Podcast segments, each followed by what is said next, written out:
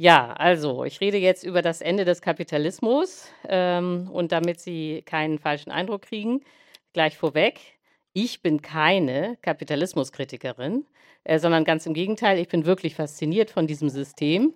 Äh, deswegen habe ich insgesamt auch vier Bücher darüber geschrieben. Ähm, ja, der Kapitalismus, das muss einem eben klar sein, ist das einzige Wirtschaftssystem in der Menschheitsgeschichte, äh, das tatsächlich dynamisch war, äh, das äh, Wachstum pro Kopf erzeugt und damit eben Wohlstand. Alle anderen Menschen haben vorher in stagnierenden Agrargesellschaften gelebt, wo es eben kein Wachstum pro Kopf gab.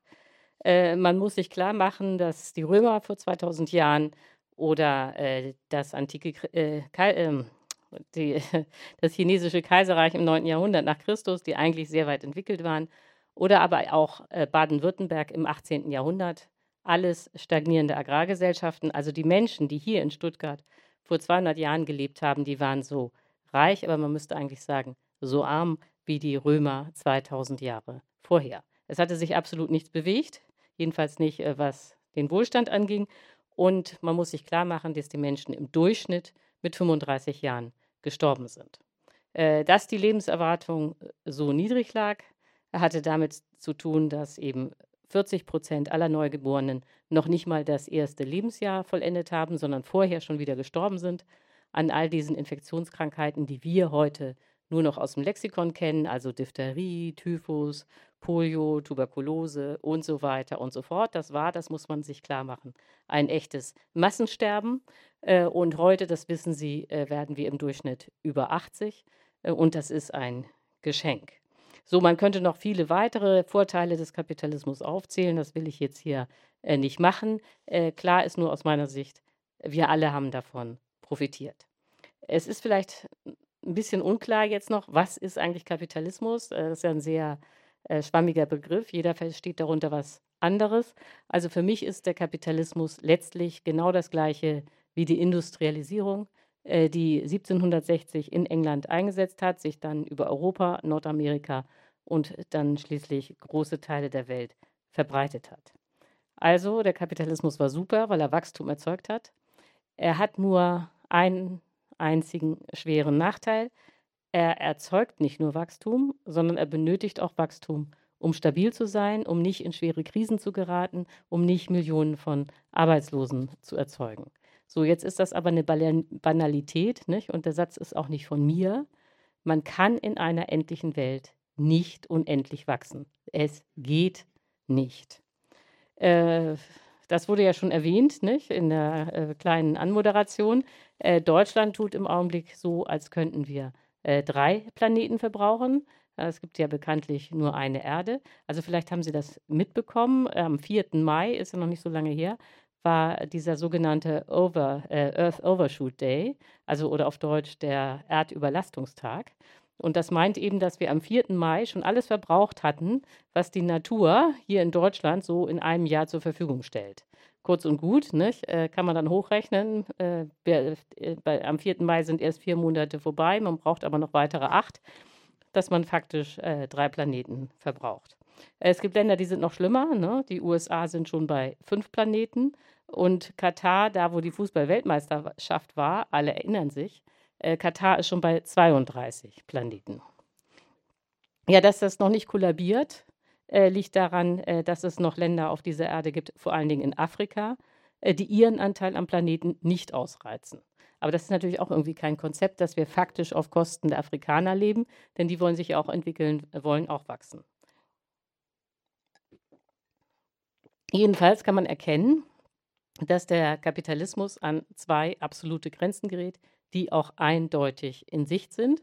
Äh, das eine ist die Rohstoffgrenze, darüber werde ich heute gar nicht reden, aber äh, das hat sich ja auch schon rumgesprochen, dass selbst solche Banalitäten wie Bausand inzwischen knapp werden. Und das zweite ist natürlich äh, die Umweltgrenze. Also wir haben ja nicht nur das Klimaproblem, obwohl darüber werde ich heute am meisten reden, sondern das wissen Sie auch, wir rotten viel zu viele Arten aus, wir zerstören das Süßwasser, wir zerstören die Böden, wir zerstören die Ozeane, also wir äh, hinterlassen eine gigantische Spur der Verwüstung. Äh, das ist, glaube ich, auch allen Menschen klar, also bis auf wenige Ausnahmen hat das, ich glaube, inzwischen äh, jeder kapiert. Es ist nur so, dass viele es verdrängen, aber kapiert hat es eigentlich jeder.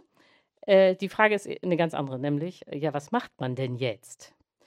Ähm, so, und es gibt in der Debatte eigentlich nur zwei große ähm, Vorschläge oder Konzepte, äh, die immer wieder äh, diskutiert werden. Äh, das, die werde ich jetzt mit Ihnen erstmal äh, durchgehen.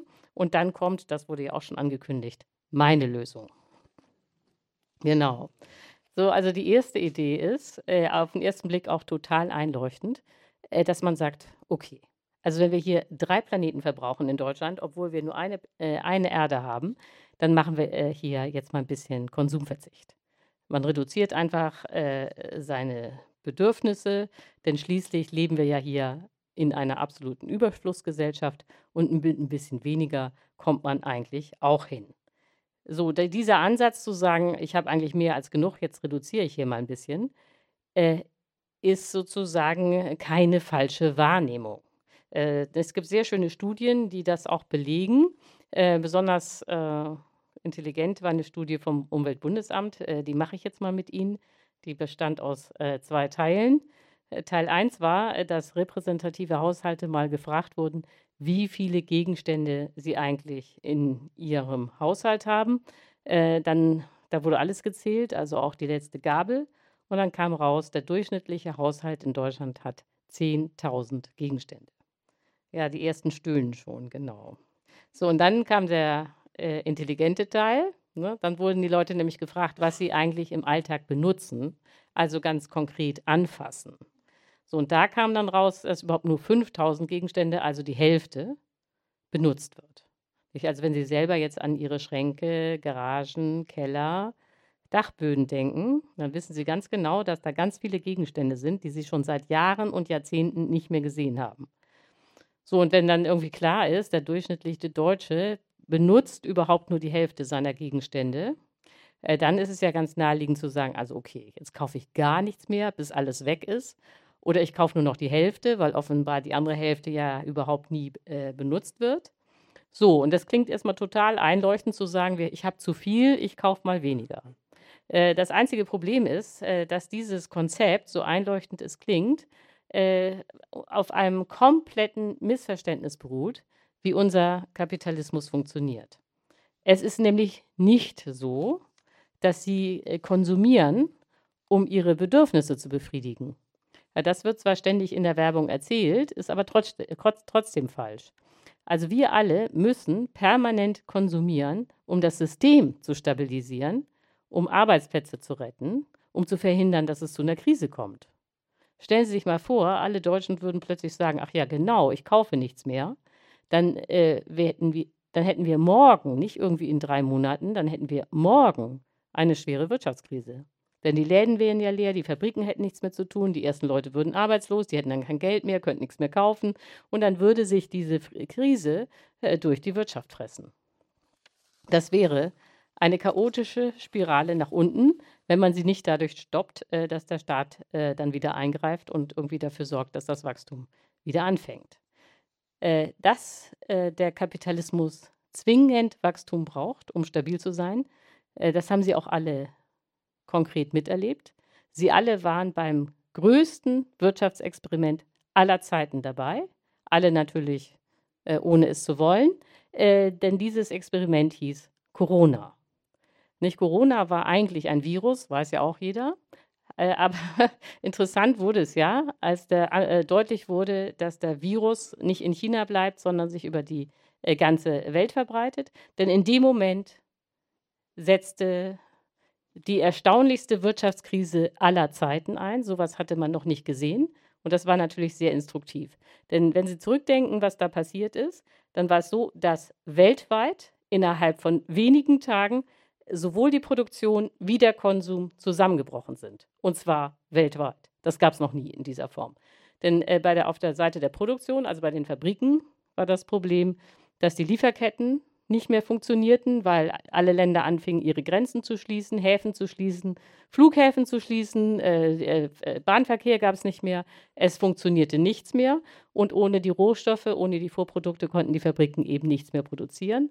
Und auf der Konsumseite äh, war auch nichts mehr möglich, weil es ja diese Lockdowns gab, die Sie ja alle miterlebt haben. Man konnte nicht mehr verreisen, nicht mehr in die Läden, äh, äh, Museen, Konzerthallen, äh, alles war zu. So, und da kann man ja mal sehen, was passiert, wenn Produktion und Konsum runtergefahren werden. Da hat keiner gesagt, ach wie schön, jetzt äh, wird endlich mal die Umwelt geschont, äh, sondern alle waren panisch und zwar völlig zu Recht, weil sie sich gefragt haben, wo jetzt eigentlich ihr Einkommen herkommen soll. So, und Sie wissen ja alle, wie das weitergegangen ist. Äh, übrigens auch identisch in allen reichen Industriestaaten äh, wurde innerhalb von Tagen beschlossen, dass man jetzt anfängt, Milliarden in die Wirtschaft zu pumpen um das Wachstum wieder anzukurbeln. Nicht? Also allein Deutschland hat nur für Corona, da ist die Ukraine-Krise noch gar nicht drin, 500 Milliarden Euro ausgegeben, um den Absturz äh, der Wirtschaft zu verhindern. Und das waren dann im Wesentlichen immer zwei Maßnahmen. Das eine war, man hat die Einkommen der Arbeitnehmer stabilisiert über Kurzarbeitergeld und ähnliches. Und auf der anderen Seite hat man Kredite an die Unternehmen vergeben, damit die nicht Konkurs gehen. So, und dass Sie mich nicht missverstehen, nicht? Das war richtig, diese 500 Milliarden auszugeben, denn das ist keine Idee äh, oder zumindest keine gute Idee, äh, den äh, Kapitalismus in eine schwere Krise, in das totale Chaos äh, zu stürzen. Denn was dann passiert, das wissen ja gerade Deutsche sehr gut, denn genau das ist ja ab 1929 in der Weltwirtschaftskrise passiert. Schwere Krise, keine, keiner wusste, was man äh, machen sollte. Damals war das ja äh, noch nicht richtig erforscht. Also hat man entweder gar nichts gemacht oder das Falsche. Und Sie kennen das Ergebnis. 1933 war Hitler an der Macht, weil verzweifelte Arbeitslose, verzweifelte Firmeneigentümer, verzweifeltes Kleinbürgertum, alle hatten die Idee, dass ein Führer die Lösung sein könnte. So, also das will man auf keinen Fall nochmal erleben. Aber das zeigt eben, wie sehr wir an das Wachstum gekettet sind, obwohl es der totale Unsinn ist, drei Planeten zu verbrauchen, wenn man nur eine Erde hat.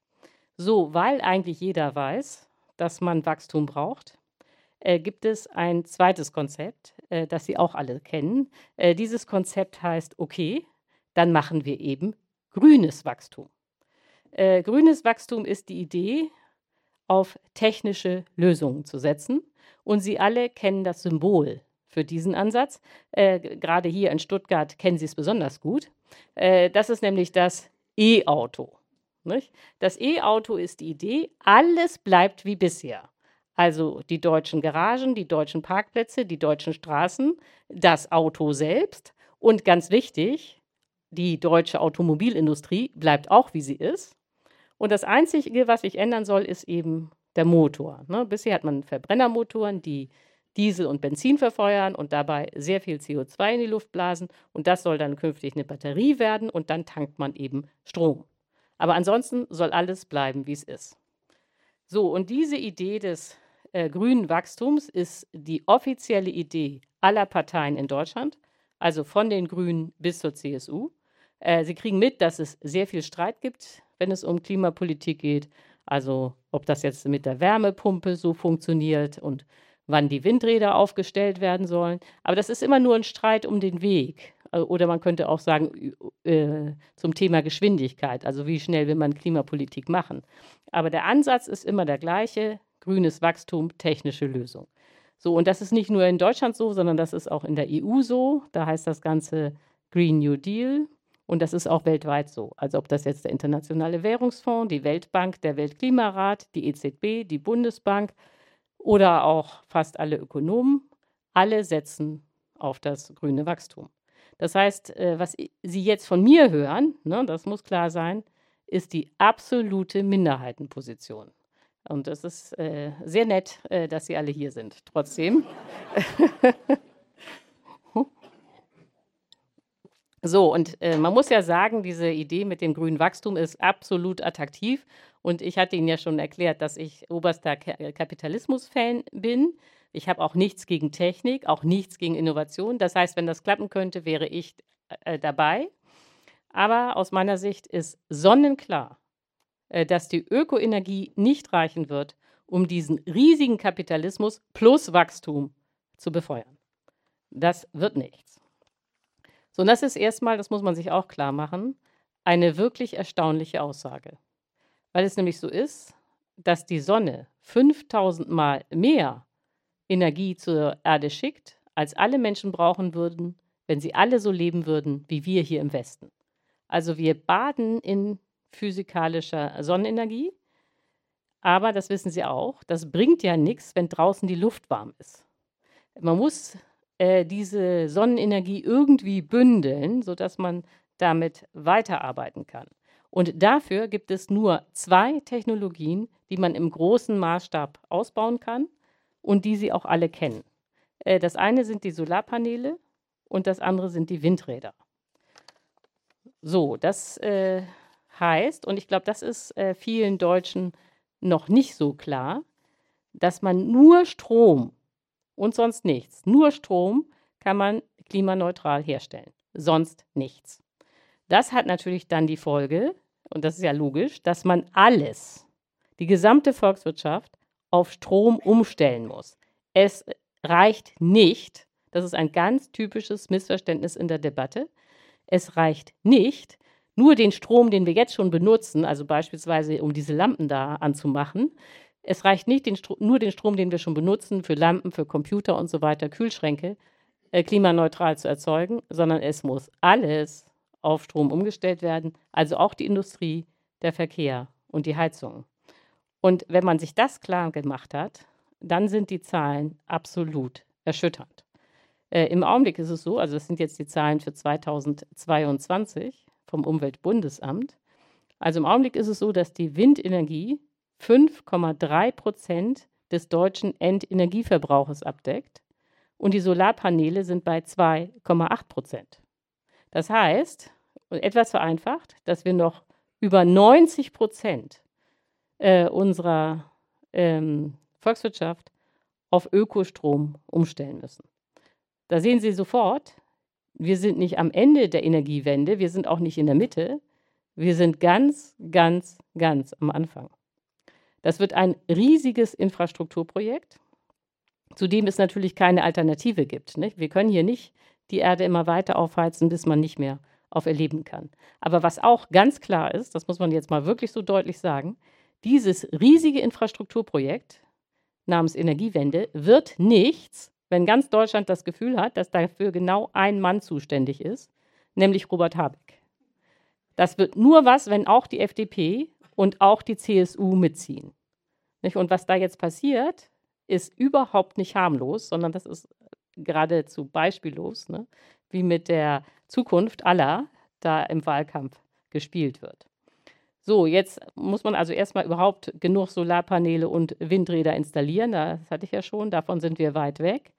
Jetzt gibt es aber als nächstes das Problem, kennen Sie auch alle, dass der Wind nicht immer weht und die Sonne nicht immer scheint.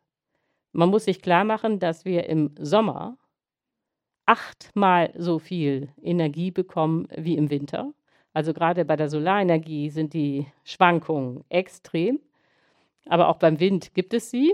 So, der Kapitalismus ist aber ein System, das immer, und zwar rund um die Uhr, Energie benötigt. Das kann man nicht machen wie im Mittelalter. Nicht? Im Mittelalter gab es ja auch schon Windmühlen, zum Beispiel um Mehl zu mahlen oder Getreide zu mahlen. Und dann im Mittelalter war das so, ja, wenn kein Wind war, dann hat man eben gewartet, bis wieder Wind da ist und dann hat man das Getreide gemahlen. Äh, das geht im Kapitalismus überhaupt nicht.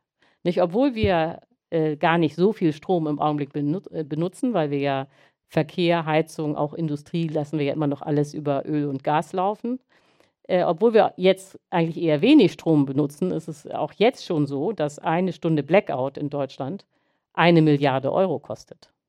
Also das ist überhaupt keine Option zu sagen, Wind ist weg, dann warten wir mal. Sondern man muss halt speichern und zwar sehr große Mengen speichern. So, dafür gibt es auch nur zwei Technologien. Also Sie sehen, äh, die äh, Energiewende ist außerordentlich übersichtlich. Diesen äh, Eindruck hatten Sie vielleicht bisher noch nicht, aber eigentlich ist das schnell zu verstehen. So, ähm, also dafür braucht man auch, äh, dafür, man braucht, braucht Speicher und dafür gibt es im Kern auch nur zwei Technologien. Äh, das eine sind Batterien und das andere ist perspektivisch äh, grüner Wasserstoff. So, beides ist nicht billig, sondern teuer, aufwendig und damit ist klar, Ökoenergie wird knapp bleiben. Dann gibt es manchmal noch bei den Leuten die Idee, ja, okay, wenn das hier alles so schwierig ist, äh, dann könnten wir doch äh, Ökoenergie, Ökostrom aus der Sahara importieren, so nach dem Motto, da äh, gibt es große Flächen, fast keine Menschen und ganz viel Sonne. Dann kann man doch da den Strom produzieren und dann einfach nach Deutschland schaffen. Äh, das klingt wahnsinnig attraktiv, weil es tatsächlich so ist, dass eine Kilowattstunde Strom in der Sahara kann für einen Cent hergestellt werden. Das ist konkurrenzlos billig. Und da endet das Argument dann meistens auch. Ist doch so schön, da machen wir so ganz billig Sahara-Strom und wo ist das Problem? Ja, das Problem äh, besteht darin, das ist eigentlich banal, aber man muss es trotzdem erwähnen, dann ist der Strom doch in der Sahara und nicht hier. So, und jetzt ist die wirklich äh, schwierige Frage, wie kriegt man den Strom aus der Sahara nach Deutschland? Denn was nicht geht, da sind sich alle Experten einig, was gar nicht funktioniert, sind Hochleitungs, ähm, Hochspannungsleitungen. Äh, aus verschiedenen Gründen, das will ich jetzt gar nicht vertiefen, aber die fallen aus. So, und dann sitzt man nämlich äh, vor dem Problem, dass man den Strom in der Sahara erstmal umwandeln muss in etwas, was man transportieren kann. Da würden sich zum Beispiel synthetische Kraftstoffe, also so eine Art Biokerosin, äh, äh, eignen. Nur die, das wurde jetzt auch schon durchgerechnet in Studien, wären bis zu 40 Mal so teuer wie das fossile Öl, das wir im Augenblick aus Saudi-Arabien bekommen. So, und das ist natürlich eine ganz schlechte Nachricht, wenn man feststellt, dass die Energie knapp und teuer bleiben wird. Äh, das heißt nichts anderes, als das wird nichts mit dem grünen Wachstum, das läuft auf grünes Schrumpfen raus. Und Schrumpfen ist das Ende des Kapitalismus. Eindeutig. So, das ist jetzt vielleicht noch nicht so ganz klar, äh, warum diese Energiefrage das absolute Zentrum äh, des ganzen Problems ist. Und deswegen äh, mache ich jetzt nochmal äh, eine Definition vom Kapitalismus. Eben habe ich ja gesagt, also eben habe ich ja den Kapitalismus historisch hergeleitet. Da habe ich gesagt, das ist ein System, die Industrialisierung, die 1760 in England angefangen hat und sich dann verbreitert hat auf Europa, Nordamerika und heute große Teile der Welt. Man kann aber den Kapitalismus auch analytisch beschreiben äh, indem man sich einfach mal anguckt, äh, ja, was passiert da eigentlich? Was ist da eigentlich neu? Und äh, wenn ich Ihnen jetzt diese Definition sage, dann werden Sie alle äh, sagen, ja, das ist ja banal. Äh, das hätte ich jetzt aber äh, irgendwie auch so sagen können. Aber wenn man sich das dann nochmal anguckt, dann sieht man, diese Definition hat es echt in sich. Also, Kapitalismus ist ein System, in dem man Kredite aufnimmt, um Maschinen zu kaufen, mit denen man Dienstleistungen oder Waren herstellen kann, die man dann mit Gewinn verkauft. Da werden Sie sagen, ja genau, so läuft der Laden. Aber wenn man sich das mal anguckt, dann ist ja ganz klar, dass der Kern des Ganzen sind die Maschinen, ist die Technologie. Da kommt übrigens auch das Wachstum her. Und nun wissen Sie alle, dass diese Maschinen aber nur mit Energie laufen. Ohne Energie sind diese ganzen Maschinen totes Kapital. Da tut sich nichts mehr. So, wenn man feststellt, dass diese Energie, die alles treibt, knapp und teuer wird, dann ist das eine sehr schlechte Nachricht für den Kapitalismus. Äh, was man an dieser äh, Definition auch sieht, und das ist auch sehr wichtig, weil das auch ein sehr gängiges Missverständnis ist, ähm, was man da sehen kann, ist, dass Klimaschutz und Kapitalismus direkt zusammenhängen. Denn wenn man erstmal verstanden hat, dass der Kern sind die Maschinen und die funktionieren nur mit Energie. Und bisher haben wir immer fossile Brennstoffe, also Kohle, Gas, Öl verfeuert, die natürlich wahnsinnige Mengen an CO2 emittiert haben. Dann sieht man, der Klimaschutz, äh, die Klimakrise gehört zum Kapitalismus. Die Klimakrise ist eine Systemkrise des Kapitalismus. Es ist also nicht so, und das ist eben ein sehr häufiges Missverständnis, dass die Klimakrise nur deswegen irgendwie entstanden ist, weil irgendwer irgendwann vergessen hat, Umweltschutz zu machen. Nicht? Das ist dieser Fehler passiert auch sehr berühmten Ökonomen. Äh, eigentlich steht dieser Unsinn in fast jedem Buch. Äh, und dieser Unsinn äh, kommt immer in dieser Form daher. Kennen Sie wahrscheinlich alle, das geht so. Ja, äh, äh, die, ähm, also was passiert ist, die Klimakrise wird mit dem Ozonloch verglichen. Und dann wird gesagt, ja, wir hatten das Ozonloch, das ja entstanden ist äh, durch eine äh, Chemikaliengruppe namens FCKW. Und dann hat man eben äh, den Vertrag von Montreal gemacht, 1978, da wurden die FCKWs verboten. Ja, und jetzt schließt sich das Ozonloch wieder. Und so ungefähr stellt man sich das dann auch bei der Klimakrise vor. Jetzt muss man aber wissen, das wissen wahrscheinlich viele von Ihnen auch schon, dass diese FCKWs aber eigentlich nur in Spraydosen und in Kühlschränken eingesetzt wurden. Jetzt wird ja keiner behaupten, dass die Spraydose das Zentrum des Kapitalismus ist. Also wenn man jetzt keine Ersatzstoffe gefunden hätte, hat man natürlich, dann hätte man gesagt, okay, es gibt keine Spraydosen mehr, Ende der Durchsage. Und das hätte der Kapitalismus mühelos überlebt. Das ist ja was völlig anderes, wenn es darum geht, den Kern, der überall vorhanden ist, nämlich die Energie, die Maschinen treiben soll, äh, vom Smartphone bis zum Kreuzschiff, äh, bis äh, zur, äh, zum Stahlwerk, alles, alles wird mit Energie betrieben. Es funktioniert hier nichts ohne Energie, auch nicht die Lüftungsanlage. Wenn man dann feststellt, okay, jetzt muss man an diese, dieses Zentrum ran. Das kann man doch nicht mit dem Ozonloch vergleichen, das wird aber äh, permanent gemacht und damit wird das äh, Problem komplett banalisiert und eben auch verkannt. Okay, also grünes Schrumpfen ist äh, das Ende des Kapitalismus, aber das ist natürlich nicht das Ende der Menschheit und auch nicht das Ende der Wirtschaft, sondern es wird anders weitergehen. Frage ist jetzt, wie? Wenn Leute schrumpfen hören, dann haben, gibt es so instinktiv die Angst, dass wir vielleicht dann wieder in Höhlen leben müssen, mit Fellen rumlaufen und äh, irgendwie nichts zu essen haben, dass man also in die Steinzeit zurückkehren muss. Äh, also so schlimm ist es dann doch nicht. Ähm, es gibt ke äh, keine Modelle zum Thema grünes Schrumpfen, weil die Ökonomen ja alle an das grüne Wachstum glauben. Also musste ich jetzt mal selber tätig werden. Ne? Was jetzt kommt, ist meine Schätzung. Ne? Das will ich ganz, äh, das ist in aller Vorsicht zu genießen, nicht? ist wirklich nur eine Schätzung. Aber ich habe mich halt mal gefragt, okay, was ist denn der Worst Case? Also wofür, wie viel Ökoenergie ist denn wahrscheinlich äh, zu produzieren? Äh, und der Worst Case aus meiner Sicht wäre, wenn die Wirtschaft um 50 Prozent schrumpfen müsste. Das ist ja wirklich viel, ne? müsste sich halbieren. Vielleicht sind es aber auch nur minus 30 Prozent oder minus 10 Prozent. Das weiß ja keiner, weil es nicht modelliert worden ist bisher.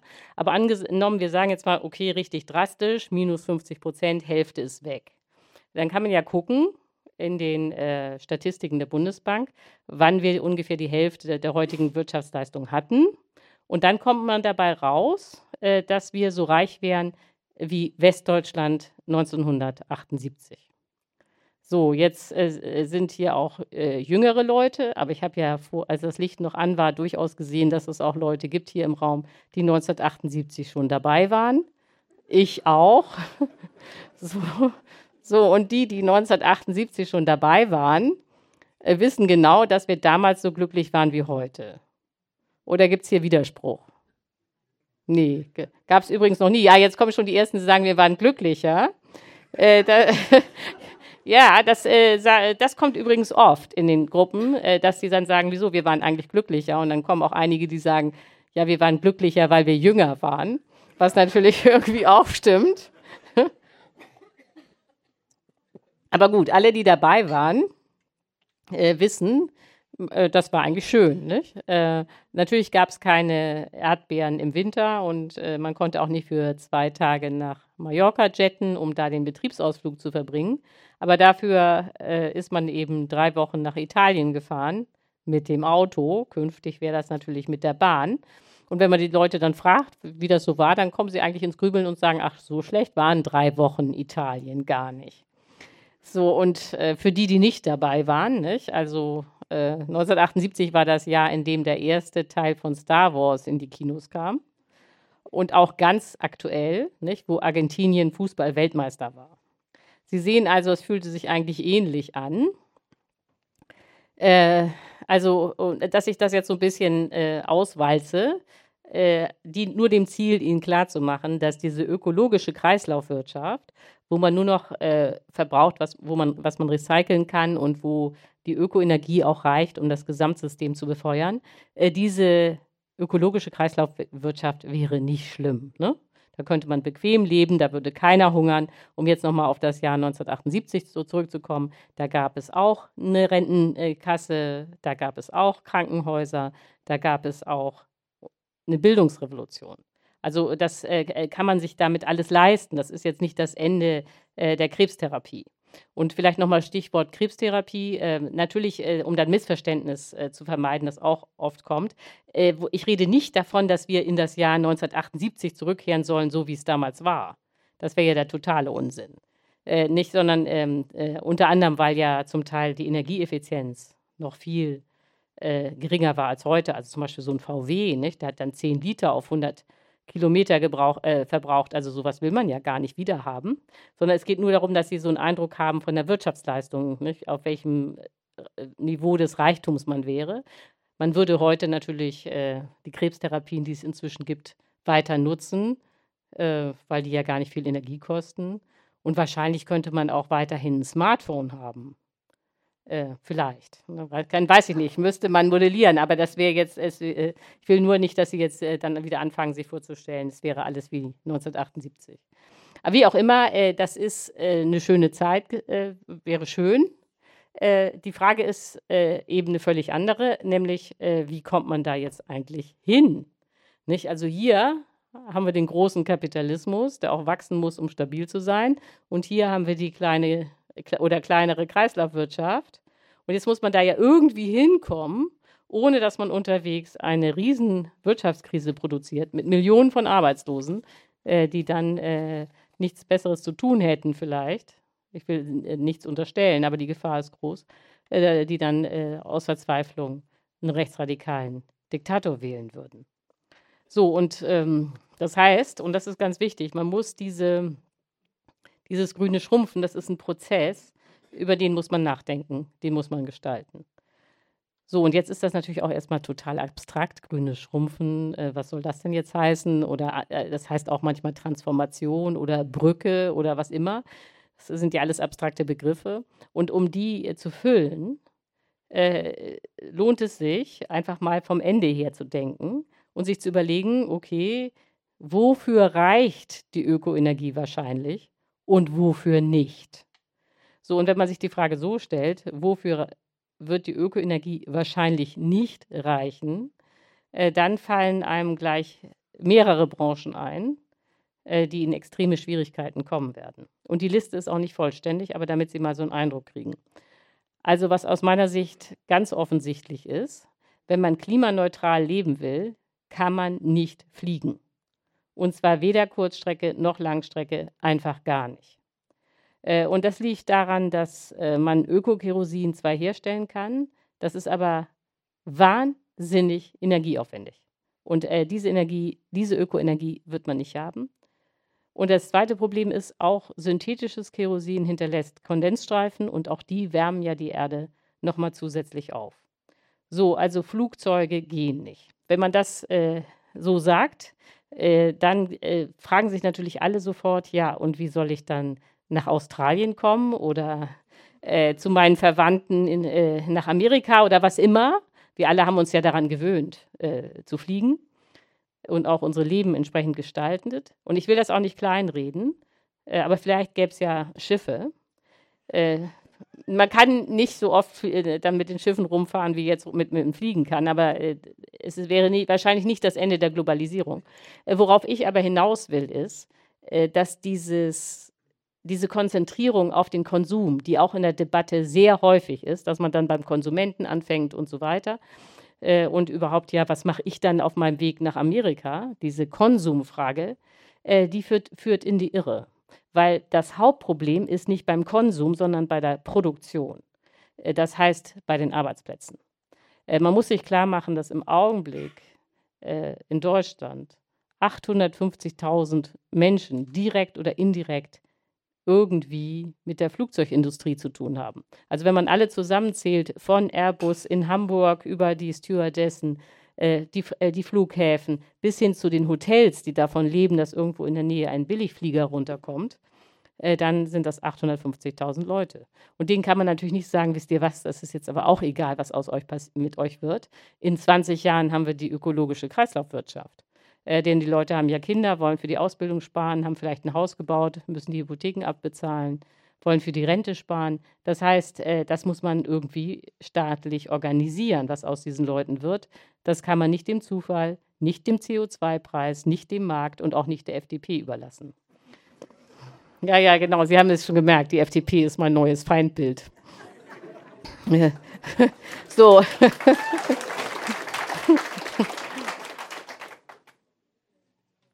ja, dann. Ähm, aber es äh, geht nicht nur um Flugzeuge, äh, sondern äh, ähnlich problematisch sind aus meiner Sicht äh, private Autos. Äh, natürlich gibt es äh, das E-Auto, das ist technisch möglich, das fährt auch schon auf der Straße rum. Aber bei dieser ganzen Debatte, ob jetzt die Batterie irgendwie effizienter ist als der Verbrennermotor, da gibt es ja Tonnen von Literatur zu diesem Thema. Aber dieser Tunnelblick auf der, den Antrieb verkennt völlig, dass egal, ob es ein Verbrenner ist oder ein E-Auto, das Konzept Auto an und für sich die totale Verschwendung ist. Weil ein Auto funktioniert so, dass man bis zu zwei Tonnen Material bewegt, um im Durchschnitt 1,3 Insassen zu transportieren. Und diese Art von Verschwendung wird nicht mehr möglich sein, wenn man nur noch Ökoenergie hat. Es geht nicht. Das ist völlig offensichtlich aus meiner Sicht. Aber dann stellt sich natürlich wieder die Frage, was macht man mit den 1,75 Millionen Menschen, die in Deutschland im Augenblick indirekt oder direkt bei der Automobilindustrie arbeiten? Man könnte die Frage auch anders zuspitzen, nämlich, was soll aus Baden-Württemberg werden? Ja, ich bin erfreut, dass Sie noch lachen.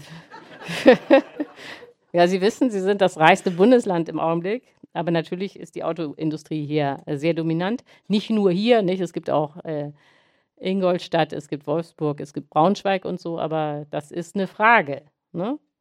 Äh, die ist nicht unlösbar. Wahrscheinlich könnte man sagen, ja, dann muss äh, die Autoindustrie eben sehr stark äh, in das Geschäft mit den Windrädern einsteigen oder so.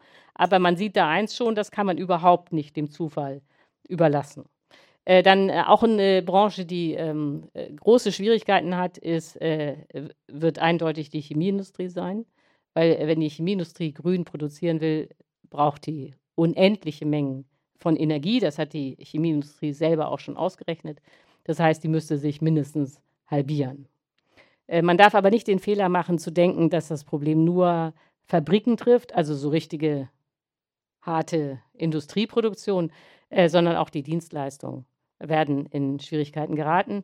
Äh, da nur ein paar Beispiele. Also das Erste, was äh, flächendeckend pleite gehen wird, ich würde denken, auch die GLS Bank, sind eben genau die Banken, weil es so ist, dass man äh, Kredite nur zurückzahlen kann, wenn es Wachstum gibt.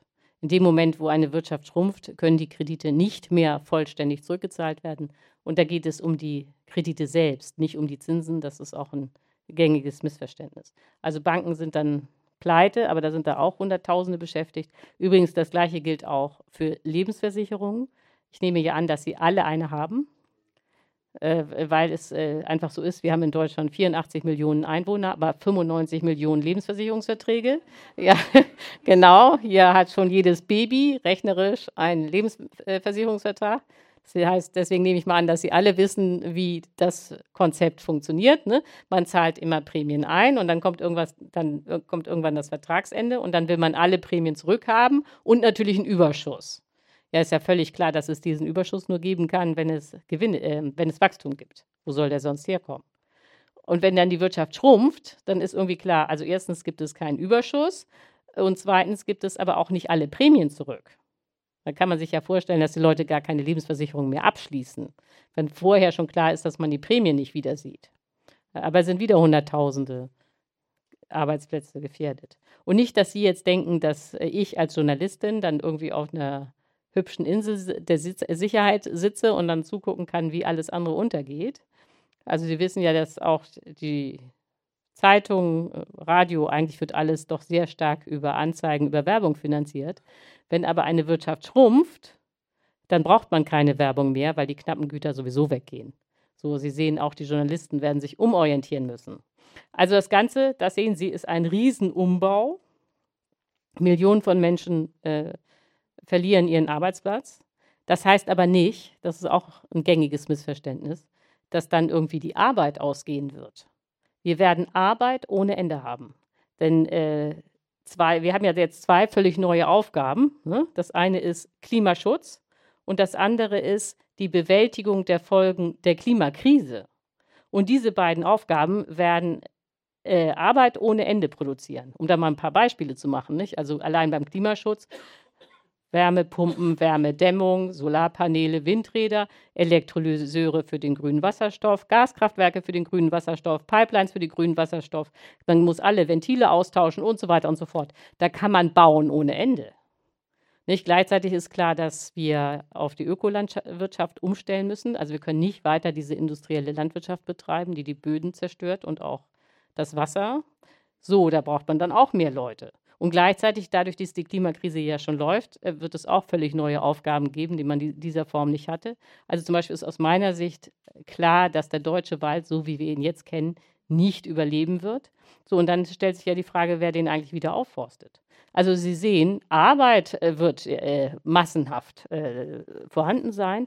Äh, das Problem ist ein anderes. Ne? Ich glaube, die Leute denken oft instinktiv, okay, dann habe ich Arbeit, äh, dann habe ich auch das gleiche Einkommen wie heute. Äh, das kann natürlich nicht sein, wenn man die Wirtschaft um die Hälfte schrumpft, muss auch das Einkommen um die Hälfte schrumpfen, weil es ja gar nicht mehr diese Güter gibt, die man dafür kaufen könnte. So, Sie sehen, das ist ein Riesenumbau. Äh, das passiert nicht von selbst. Das kann man nicht dem Zufall äh, überlassen oder dem Markt, sondern da braucht man irgendwie einen Plan. Davon ist aber in der bisherigen Diskussion überhaupt nichts zu sehen, äh, sondern stattdessen ist es so, dass im Augenblick, wenn es um Klimaschutz geht, gibt es zwei große Lager.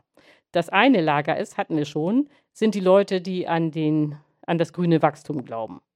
Äh, so, das hatten wir schon, das funktioniert nicht. Äh, dann gibt es eine andere Gruppe, die wurde auch schon am Anfang ein bisschen ähm, skizziert. Das sind die, ist die Gemeinwohlökonomie oder die Degrowth-Bewegung oder die Wachstumskritiker. Äh, die sagen alle völlig zu Recht, äh, dass das mit dem Wachstum nichts wird. Aber aus meiner Sicht machen die dann den Fehler, dass sie sich immer darauf beschränken, diese ökologische Kreislaufwirtschaft zu beschreiben, die das Ziel sein soll. Und bei dem Ziel haben Sie auch recht. Nicht? Wir müssen zu so einer Kreislaufwirtschaft kommen. Nur in dieser Bewegung bei den Degrowth-Leuten, bei den Wachstumskritikern, wird das Ziel mit dem Weg verwechselt.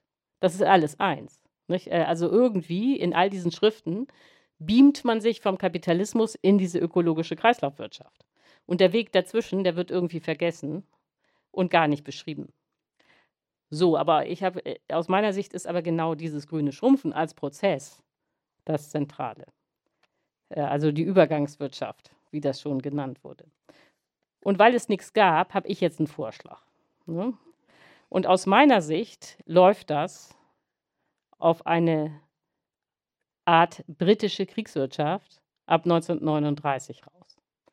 So, das klingt, ist natürlich erstmal sehr seltsam zu sagen, äh, unsere Zukunft ist eine britische Kriegswirtschaft ab 1939. Ich, aber um zu verstehen, warum man bei diesen ähm, so viel lernen kann, äh, bei den Briten 1939, ähm, ist es vielleicht nochmal gut, in dieses Jahr zurückzukehren. Also damals war das eben so, dass den Briten den Zweiten Weltkrieg nicht wirklich hatten kommen sehen und als er dann ausbrach am 1. September 1939, war klar, dass man nicht genug Waffen haben würde, um sich gegen Hitler zu verteidigen. So, und in dieser Notsituation blieb nur noch eine einzige Lösung, die auch sofort ergriffen wurde. Man hat die zivile Wirtschaft geschrumpft, um eben die Kapazitäten freizuräumen äh, für das ganze Militärgerät, das man jetzt produzieren musste, Radargeräte, Munition, Panzer, U-Boote, Flugzeuge und so weiter. Äh, das ist, kann, interessiert uns heute nicht, dieser ganze Militärteil. Was aber interessant ist, ist dieses Schrumpfen der Friedenswirtschaft. Weil man sagen kann, dass die Briten da eine völlig neue Wirtschaftsordnung erfunden haben, nämlich eine private und demokratische Planwirtschaft. Das ist also etwas völlig anderes als das, was zeitgleich unter Stalin in der Sowjetunion äh, stattgefunden hat. Äh, dieses Modell kennt ja jeder in Deutschland, weil das dann später auch in der DDR eingeführt wurde.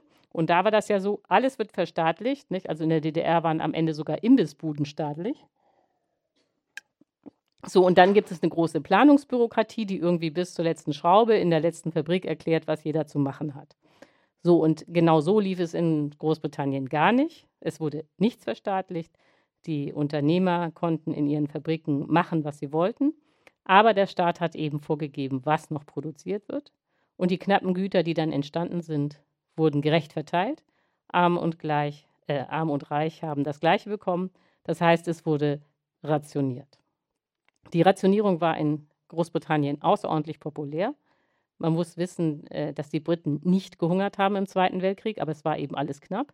Und da war das eben schön für alle zu wissen, dass auch die Reichen mitmachen müssen. Das muss einem ganz klar sein. Nur über die Rationierung kriegt man es hin, dass auch die Reichen mitmachen. Und weil das alle so schön fanden, haben dann die Briten also bis äh, 1954 rationiert, obwohl das wissen Sie, der Zweite Weltkrieg 1945 schon zu Ende war. So, und diese Kombination von Privatwirtschaft mit staatlicher Planung und Rationierung, das ist aus meiner Sicht unsere Zukunft und auch der einzige Weg, um dieses geordnete Schrumpfen zu organisieren.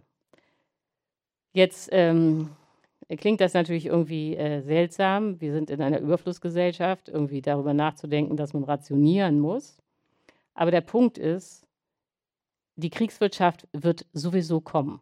Nicht, wenn wir nichts machen, so nach dem Motto, ach, ist alles zu anstrengend, äh, wir machen mal weiter wie bisher, dann wird die Klimakrise sich derartig verschärfen, auch sehr schnell, äh, dass das Chaos so groß ist, dass man das auch nur noch mit einer Kriegswirtschaft unter Kontrolle kriegt. Und dass äh, das keine abstrakte Überlegung ist, dass die Klimakrise selbst schon Rationierung erzwingen wird, sieht man ja daran, dass jetzt schon klar ist, welches Gut in Deutschland als erstes rationiert werden wird. Und das ist Wasser. Also äh, Deutschland wird wahrscheinlich nicht zur Wüste durch die Klimakrise. Aber natürlich, das wissen Sie alle, die Hitzeperioden, die Dürreperioden, das wird zunehmen. Und wenn es dann so ist, dass das Wasser rapide verdunstet, aber es regnet nicht und das Süßwasser ist weg oder vergiftet durch die Gülle, dann stellt sich ja sofort die Frage, ja, wer soll denn jetzt hier das Wasser kriegen? Die Landwirtschaft, die Haushalte, die Industrie? Und dann stehen alle sofort beim Staat und wollen, dass der das regelt und entscheidet. Da interessiert sich niemand mehr für Preise, für Märkte, für freies Unternehmertum. Jeder steht beim Staat. Und der entscheidet dann auch. Und der teilt dann physische Mengen zu, also Liter. Und die Preise interessieren gar nicht mehr. Es geht dann nur noch um Liter. Das heißt, man ist da in so einem Bezugsscheinsystem. Und das ist auch gar keine abstrakte Überlegung, sondern ähm, in, der Osten Deutschlands ist ja viel trockener als der Westen. Und in, also südöstlich von Berlin gibt es schon einen Landkreis, heißt Strausberg-Erkner. Äh, da hat man die Rationierung faktisch schon eingeführt. Und das läuft so, dass wenn man da neu hinzieht, also sprich, das richtet sich gegen die Berliner, ne? wollte man aber so nicht nennen, hat man gesagt Neubürger. aber gut, wenn man dann neu hinzieht, dann kriegt man nur noch pro Kopf und Jahr, äh, Tag 105 Liter. So, das ist jetzt nicht das Ende der Waschmaschine, aber das ist deutlich weniger als das, was die Deutschen im Augenblick im Durchschnitt verbrauchen. Das sind nämlich 125 Liter. Und außerdem ist natürlich klar, wenn man schon mal so einen Deckel hat, ne, du darfst nur 105 Liter äh, verbrauchen pro Tag. Wenn dann das Wasser knapp wird, na, dann senkt man die äh, Deckel einfach fertig. Ne? Also es ist faktisch schon eine Rationierung. Aber das wird sich jetzt nicht auf Strausberg-Erkner beschränken, sondern das haben Sie vielleicht auch mitbekommen. So vor sechs Wochen hat die Bundesregierung eine nationale Wasserstrategie äh, beschlossen, weil eben klar ist, dass Wasser knapp wird. Und da ist die Rationierung natürlich auch drin. Das heißt, Sie sehen, wir laufen sowieso auf eine Kriegswirtschaft zu. Das wird die Klimakrise erzwingen, wenn wir sie nicht stoppen. Das heißt, wenn man weiß, okay, Kapitalismus ist sowieso am Ende, dann wäre es natürlich schlau zu sagen, okay, wenn die, äh, wenn die Kriegswirtschaft eh kommt, dann machen wir sie mal besser jetzt. Denn jetzt könnten wir noch geordnet, friedlich und vor allen Dingen rechtzeitig äh, aussteigen, um diese sehr gefährlichen Kipppunkte im Klimasystem eben zu vermeiden. Denn das ist ja das Blöde, wenn wir so diese Kipppunkte überschreiten, dann macht sich das Klima selbstständig und ist vom Menschen gar nicht mehr zu beeinflussen, sondern Das erhitzt sich einfach von selbst. Das wäre natürlich außerordentlich ungünstig. Ja, und deswegen werbe ich jetzt also für so eine Art Kriegswirtschaft. Äh, und mein Punkt ist aber, egal wie es kommt, das Ende des Kapitalismus ist sicher. Aber wenn wir jetzt so eine freiwillige Kriegswirtschaft machen würden, äh, wäre es gar nicht schlimm, nicht? Denn wir wären ja nicht so arm wie die Briten 1939, sondern so reich wie die Westdeutschen 1978. Das heißt, wir können diesen ganzen Reichtum der Nachkriegszeit, das Wirtschaftswunder, das könnten wir alle einkassieren. Und das wäre doch eigentlich eine ganz schöne Option, oder nicht? So, das war's.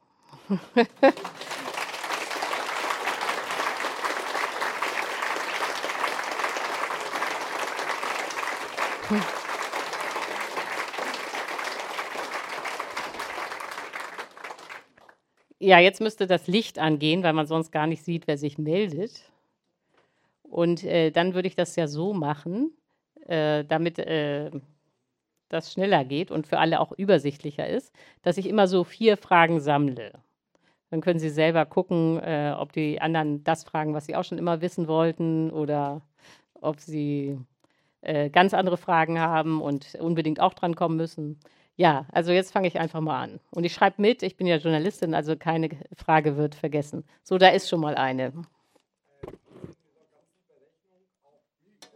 Ach so, ach so, da, Sie brauchen Mikro, genau. Sonst hören das ja auch die Leute im Stream gar nicht oder der Podcast ist dann weg. Ach so, genau. Stimmt, danke für den Hinweis mit dem Mikro. Hallo. Ähm, und zwar äh, äh, haben Sie in Ihrer ganzen Berechnung die äh, Entwicklung von äh, äh, Bevölkerung eingerechnet. Oh, ja. Äh, weil wenn wir jetzt mal 30, 40 Jahre mal weiterrechnen, kommen wir, glaube ich weiß jetzt nicht wie konkret, aber wir kommen wahrscheinlich an die 10 Millionen Grenze. Mhm. Milliarden. Milliarden, Entschuldigung. und dann haben wir auch noch durch Technologiefortschritt, auch wenn das also auch nach Ihrer Berechnung ist, dass zum Beispiel Regionen, die jetzt noch nicht so weit entwickelt sind, sich ja auch weiterentwickeln. Und, ja, ja, genau. Und, ja, okay. äh, äh, und dann natürlich auch in den Regionen, wo vielleicht nicht, äh, also Medizintechnik wird ja auch noch weitergehen, äh, dass die El äh, Menschen auch älter werden. Ja, vielen Dank. Also äh, wichtige Frage. genau, gibt es noch weitere Fragen? Dahin, vielleicht machen wir erstmal hier, damit das äh, Mikrofon nicht immer so wandern muss. Ähm, also geografisch gesammelt. Dann kommt erstmal hier, da hinten ist einer und dann die Dame. Achso, und Sie haben wir übersehen. Sie dann auch noch, genau. Frage ist, ähm, wenn ich jetzt mir Ihr Modell anschaue, das sehr sympathische Züge trägt, ähm, das korreliert aber nicht wirklich mit dem Zeitfenster, das uns zur Verfügung steht. Und ähm, Sie haben das vorgestern, glaube ich, bei Markus Lanz auch erlebt. Die Widerstände in der Gesellschaft sind sehr groß. Mhm. Äh, was kann man sich vorstellen? Wie kriegen wir A, die Wirtschaft, wie kann man die Wirtschaft für, diese, für dieses Umdenken ähm, also begeistern will ich gar nicht sagen, aber wie, wie kann man es machen? Mhm. Ähm, man kann es politisch anordnen, aber da gibt's, sind ja keine, keine Mehrheiten, Mehrheiten, in Sicht ja. gerade. Und zum Zweiten, wie, können, wie kann man die Gesellschaft, als, also die Zivilgesellschaft mitnehmen? Äh, ohne die wird es nicht gehen. Also man braucht irgendeine Art von von, auf, in beiden Seiten eigentlich von, von Begeisterungsstürmen, damit man das Zeitfenster einfach einhalten kann. Ja, danke. Genau, jetzt hier noch vor, äh, hier, hier die Dame, genau. Mich würde interessieren, wie Sie ähm, zu dem Gesellschaftsrat stehen, den die letzte Generation fordert mhm. und wie Sie die Geschehnisse von gestern einordnen. Ach so, okay, danke. Ja. Also die Hausdurchsuchungen. Ja, vielen Dank für diese schöne Frage. ja. ja.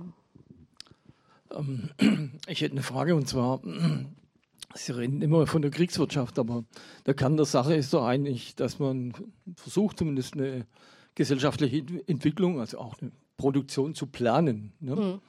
Und das impliziert natürlich auch die Frage, ähm, ähm, welche politischen Kreise ähm, sind an der Macht, mhm. mit welchen Interessen. Ne? Mhm. Und das ist doch dann die politische eigentlich der Knackpunkt. Ja, äh, ja, vielen Dank. Also ich mache das chronologisch. Äh, also die erste Frage war ja, was ist mit dem Bevölkerungswachstum? Äh, irgendwann werden wir ja 10 Milliarden erreichen.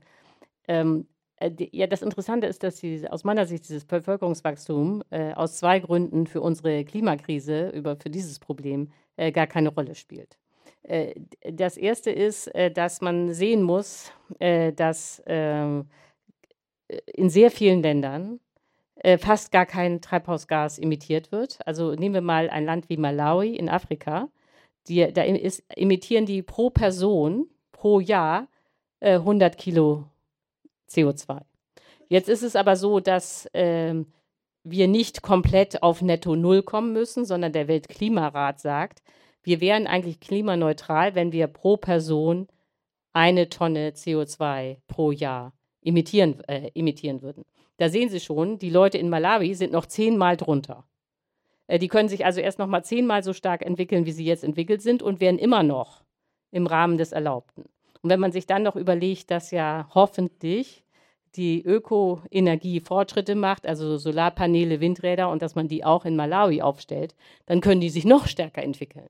Sondern das äh, Problem ist, äh, dass die ganzen Treibhausgase entstehen in den reichen Industrieländern und in den großen Schwellenländern. Also das, was ich gesagt habe, dass die ähm, dass die äh, Klimakrise praktisch die andere Seite der Industrialisierung ist, das muss man total ernst nehmen. Äh, die Treibhausgase entstehen da, wo ganz viel Energie verbrannt oder Energieträger verbrannt werden. Und das ist nun mal in den reichen Ländern. So, und die müssen runter. Man kann das auch äh, anders beschreiben, nämlich, dass fast alle Treibhausgase entstehen genau in 20 Staaten, nämlich in den G20. So, das heißt, man muss jetzt nicht äh, sich überlegen, wie man 194 UN-Staaten äh, an einen Tisch kriegt, damit alle endlich Klimaschutz machen, sondern es würde reichen, wenn diese 20 äh, großen Staaten ähm, sich einigen würden. Das ist natürlich im Augenblick nicht in Sicht, aber das muss man klar haben. Es geht eigentlich um 20 Länder.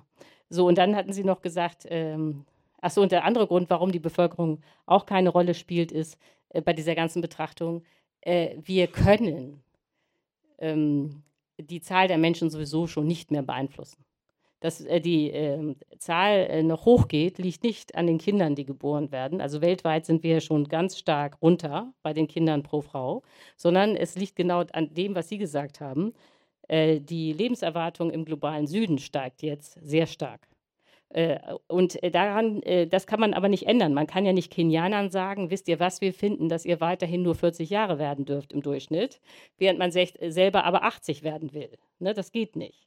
So, also äh, wir werden 10 Milliarden werden, aber wie gesagt, das Problem sind die reichen Länder.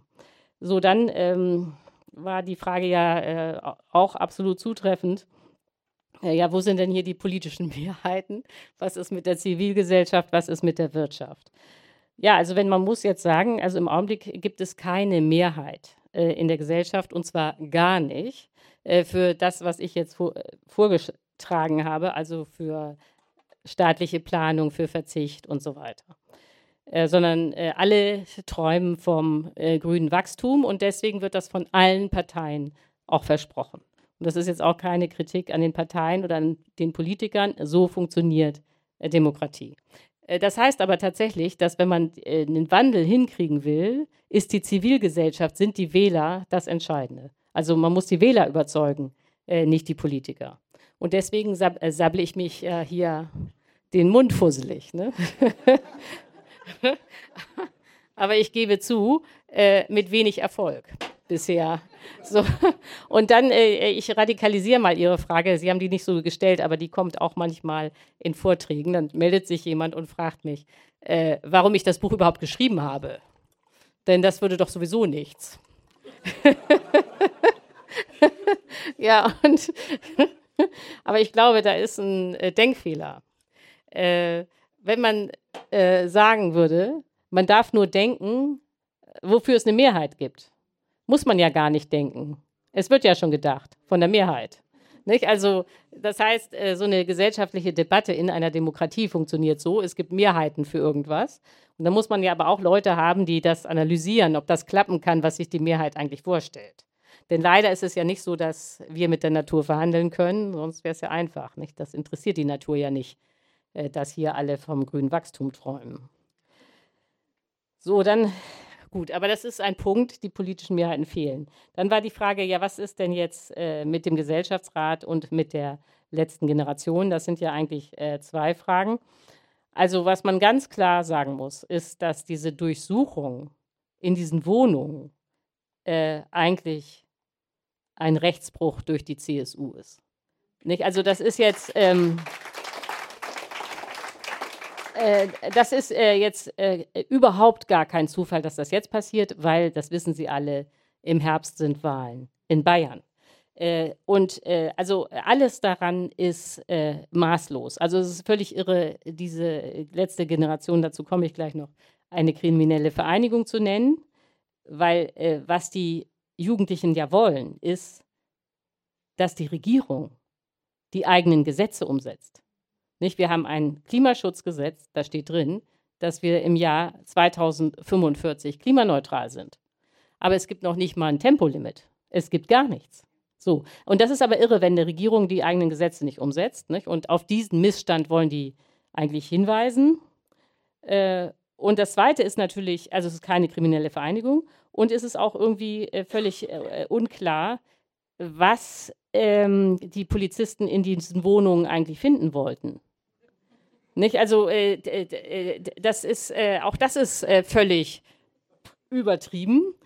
und das erinnert an einen Vorfall, den es, der ähnlich gelagert war und auch schon irre äh, vor der Bundestagswahl 2021. Vielleicht äh, können Sie sich noch daran erinnern, da hat dann irgendwie zwei Wochen vor der Wahl hat die äh, Staatsanwaltschaft in Osnabrück eine Durchsuchung im Bundesfinanzministerium und im Bundesjustizministerium angeordnet, beides nicht zufällig SPD-Ministerien. Und dann wurde damit viel Tamtam -Tam irgendwie was äh, durchsucht we wegen irgendeines Steuerfalls äh, in äh, Osnabrück. Und hinterher hat sich das war natürlich von Anfang an anrüchig, weil die beteiligten Amtsrichter und so weiter alle CDU-Mitglieder waren und früher mal persönliche Referenten eines Justizministers gewesen waren von der CDU.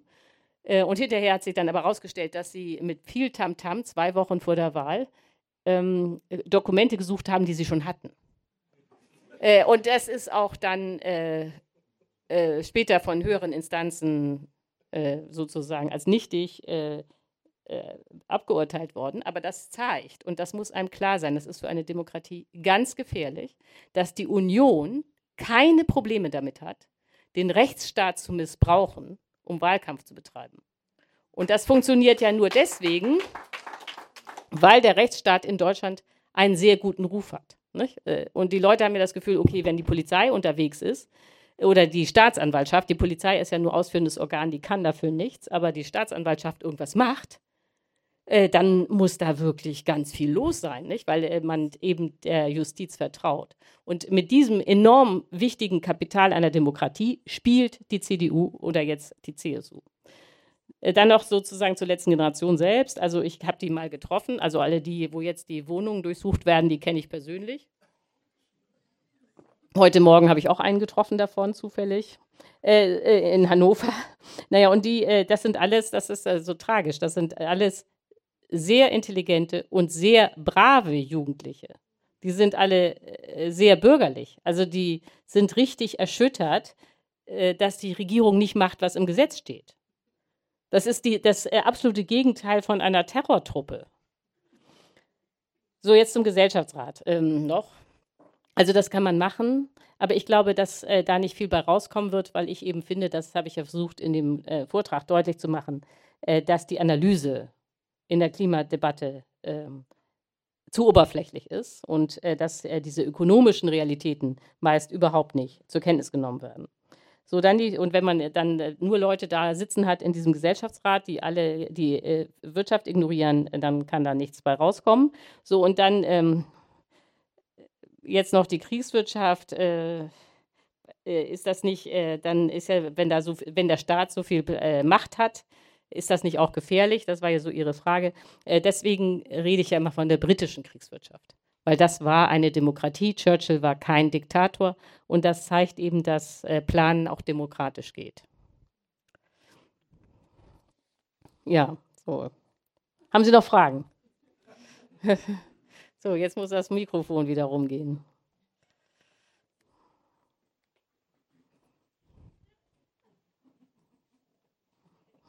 Ja, eine Frage zur um Umsetzbarkeit. Also ich denke, wir sind uns alle einig, dass es ein bisschen langsam geht. Äh, das ist ja auch ein Grund für den äh, aktuell letzte Generation, dass die momentan diese Aktionen machen. Äh, halten Sie es, wir sind im Rechtsstaat, halten Sie es für aussichtsreich, aussichtsreich im, im, im Bereich ähm, Gesetz die, die, Regierung zu treiben, dass sie tätig wird? Also das, das, Verfassungsgericht hat ja mal ein Urteil gefällt, aber ich, ich habe jetzt nicht gesehen, dass da irgendwas passiert ist. Ja, danke.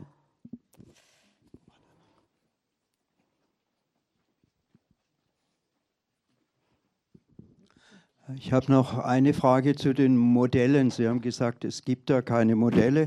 Äh, das ist äh, auch richtig, wenn wir jetzt an die äh, Universitäten gehen. Da ist nur das Modell Kapitalismus und Wachstum.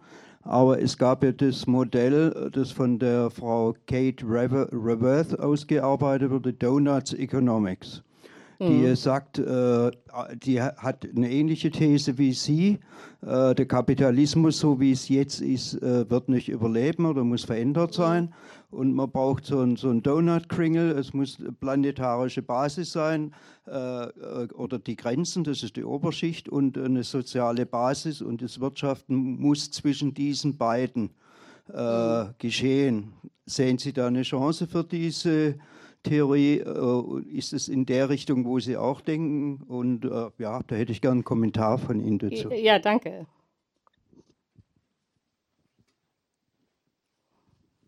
Ähm, ich würde gerne nochmal auf, die, ähm, auf die Briten zurückkommen. Sie haben das ja vorgeschlagen als Modell, aber es war natürlich ein Modell, wo man davon ausgegangen ist, dass dieser Krieg irgendwann vorbei ist und dass man dann danach natürlich wieder wachsen und so wirtschaften kann wie man das mhm. vorher hatte. Mhm. Das kann man ja jetzt nicht. Und dann anschließend die Frage, muss man den Menschen einfach nicht auch was geben, sozusagen dafür, wenn sie jetzt auf was verzichten? Und das müsste dann meiner Meinung nach doch Zeit sein. Mhm. Sie haben ja gesagt, mhm. es gibt genug Arbeit, aber muss man den Leuten einfach nicht Zeit geben? Und das ist ja auch ganz, das ist ja auch das, was viele sich wünschen. Ja, danke. Hallo Johannes. Hallo, ich bleibe beim Du. Ja. Ähm, folgende Frage. Ich weiß, dass du solche Vorträge auch bei der Automobilindustrie hältst. Mich würde mal interessieren, wie da die Resonanz ist. Anmerkung, Daimler AG hat mal in Ende der 50er Jahre die Maschinenfabrik Esslingen übernommen. Vielleicht wissen es ein paar Leute noch. Die Maschinenfabrik Esslingen hat seinerzeit Eisenbahnen und Lokomotiven gebaut, unter anderem auch die frühere Straßenbahn in Stuttgart, meines Wissens die GT3. Da wäre also auch ein Feld, wo Daimler AG oder Entschuldigung, inzwischen Mercedes-Benz oder Daimler Truck. Man weiß es gar nicht mehr, genau. Ja, ja. arbeiten könnte. Okay, ja, danke. Noch, hier ist noch eine Frage, kann man ja noch mitnehmen. Dankeschön. Mich würde interessieren, was Sie sagen, was man als Privatperson machen könnte. Mhm. Weil, wie ich es verstanden habe, haben Sie ja gesagt, als Privatperson, wenn man da privat reagiert, zum Beispiel nicht mehr fliegt, dann werden 850.000 Leute arbeitslos. Aber meiner Meinung nach könnte das ja auch ein Steuerungselement sein, weil wenn die Flugindustrie pleite ist, dann ist mehr Verständnis in der Zivilgesellschaft, äh, nach Alternativen zu gucken im Vergleich zu eine Politik, die sagt also, von heute auf morgen wird nicht mehr geflogen. Ja, also. danke. Also es, Sie sind nicht vergessen, dann gibt es noch weitere Fragen. Ähm, ja, also äh, die erste Frage war, bringen Gesetze was? Äh, also das wird ja äh, versucht, äh, das macht vor allem die deutsche Umwelthilfe, dass sie dann immer Grenzwerte einklagt und so weiter. Und in diesem begrenzten Rahmen klappt das auch. Aber wenn man jetzt sagt, man will irgendwie mit Gesetzen diese Transformation anschieben, dann würde das nicht klappen. weil der, der Wert in der, in der Politik zählt, und das zeigt sich ja jetzt schon, zeigen, zählen nicht die Gesetze, sondern die Mehrheiten. Nicht? Also, dass sich nichts bewegt, obwohl wir ein Klimaschutzgesetz haben, das sagt, äh, wir müssen 2045 klimaneutral sein und obwohl wir ein entsprechendes äh, Gerichtsurteil des Bundesverfassungsgerichts haben. Das heißt, wir haben ja schon die Gesetze. Das wird einfach ignoriert, weil klar ist, dass die überwältigende Mehrheit der Be Bevölkerung will, dass diese Gesetze ignoriert werden und auch diese total hysterische Reaktion auf die ähm, letzte Generation zeigt ja, die Mehrheit der Bevölkerung will in ihrem jetzigen Leben nicht gestört werden. Das zeigen auch alle Umfragen. Nicht? Also Umfragen zum Thema Klimaschutz äh, haben immer folgendes Ergebnis. Ja, Klimaschutz ist ganz, ganz wichtig, aber der darf nichts kosten. So, und unter dieser Prämisse wird das nichts. Also unter dieser Prämisse würde Klimaschutz nur funktionieren, wenn es grünes Wachstum gäbe, das es aber leider nicht geben wird. So, also wir sind, äh, aber gut, wir müssen man muss halt diskutieren. So, dann war die Frage Kate Rayworth und die Donut äh, Economy. Also aus meiner Sicht äh, bringt, äh, das muss ich jetzt mal so hart sagen, ich habe das Buch gelesen, Kate Rayworth überhaupt nicht weiter, weil sie zwar völlig richtig beschreibt, wie eine ökologische Kreislaufwirtschaft äh, äh, sein müsste, aber es fehlt der Weg dahin, der steht da nicht. Nirgendwo. Sie ist also genau der typische Fall, dass man irgendwie sagt, Kreislaufwirtschaft und hier müssen wir aus dem Kapitalismus raus. Und dazwischen klafft eine Riesenlücke, die aber gar nicht benannt wird und auch nicht adressiert wird. Ähm, so, dann ähm, äh, war die Frage nach dem Krieg. Äh, äh, also Sie haben völlig recht, äh, die Briten äh, hatten von Anfang an das Gefühl, oh, äh, völlig zu Recht, dass sie den Krieg gewinnen würden. Äh, das war strategisch so klar, dass sie ja dachten, dass Hitler nicht so doof sein würde, ihn anzufangen. Deswegen hatten sie nicht genug Waffen. Ähm, aber als der dann mal lief, der Krieg, war wirklich klar für die Briten, wir gewinnen das. Also ein paar Jahre muss man den berühmten Gürtel enger schnallen und dann ist aber Krieg vorbei, Hitler ist weg und dann kommt der Kapitalismus, der Wohlstand, das Wachstum kommt alles wieder.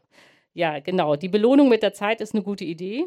Also das macht natürlich gar keinen Spaß, Leuten immer nur Verzicht zu predigen. Und wir wären ja in einer anderen Situation als die Briten. Nicht? Wir müssten dauerhaft schrumpfen. Und äh, vielleicht geht das mit der Zeit. Äh, weiß ich aber nicht, kann ich nicht versprechen. Weil, wie gesagt, äh, das wird alles viel Arbeit machen. Ähm, aber das wäre natürlich eine Idee, das so zu verkaufen, aber weiß ich nicht. Denn ähm, war die Frage von Johannes Rauschenberger, ähm, wie die Automobilindustrie reagiert. Ja, also ich war jetzt tatsächlich äh, vor drei Wochen in Böblingen und habe da auch einen Kurzvortrag gehalten über das Ende des Kapitalismus und was das für die Automobilindustrie bedeutet. und habe da auch äh, vorgetragen, dass das E-Auto eine Sackgasse ist. Ja, und Nee, und äh, das äh, war, äh, also es, äh, die Reaktionen waren interessant. Also die waren, äh, waren so, dass die Manager dann alle gesagt haben, ja, also wissen Sie was, ich bin gar nicht Ihrer Meinung, aber war ein interessanter Vortrag. und dann sind alle zum Buffet gegangen. Also ich weiß nicht, ob das jetzt ein Erfolg war oder nicht. So. Aber Stimmung war gut. so, dann war noch Dann war noch die Frage, ja, was ist äh, mit den Privatpersonen, was können die machen? Ja, die Frage ist natürlich äh, auch, stellt sich. Also was ich ja versucht habe zu erklären, ist, dass man da äh, die ganze äh, Wirtschaft auf einen Schlag makroökonomisch, also von oben staatlich umstellen muss, äh, weil es eben diesen Wachstumszwang im Kapitalismus gibt ähm, blöderweise, wenn Sie jetzt, wenn jetzt alle sagen würden, ach, wir fliegen nicht mehr und die Flugindustrie in die Krise käme, äh, dann würde Folgendes passieren. Der Staat würde entweder versuchen, äh, die Flugindustrie mit Milliarden zu stabilisieren. Das hat man mehrfach erlebt, dass Lufthansa äh, Milliarden bekommen hat, weil man gerade nicht fliegen konnte.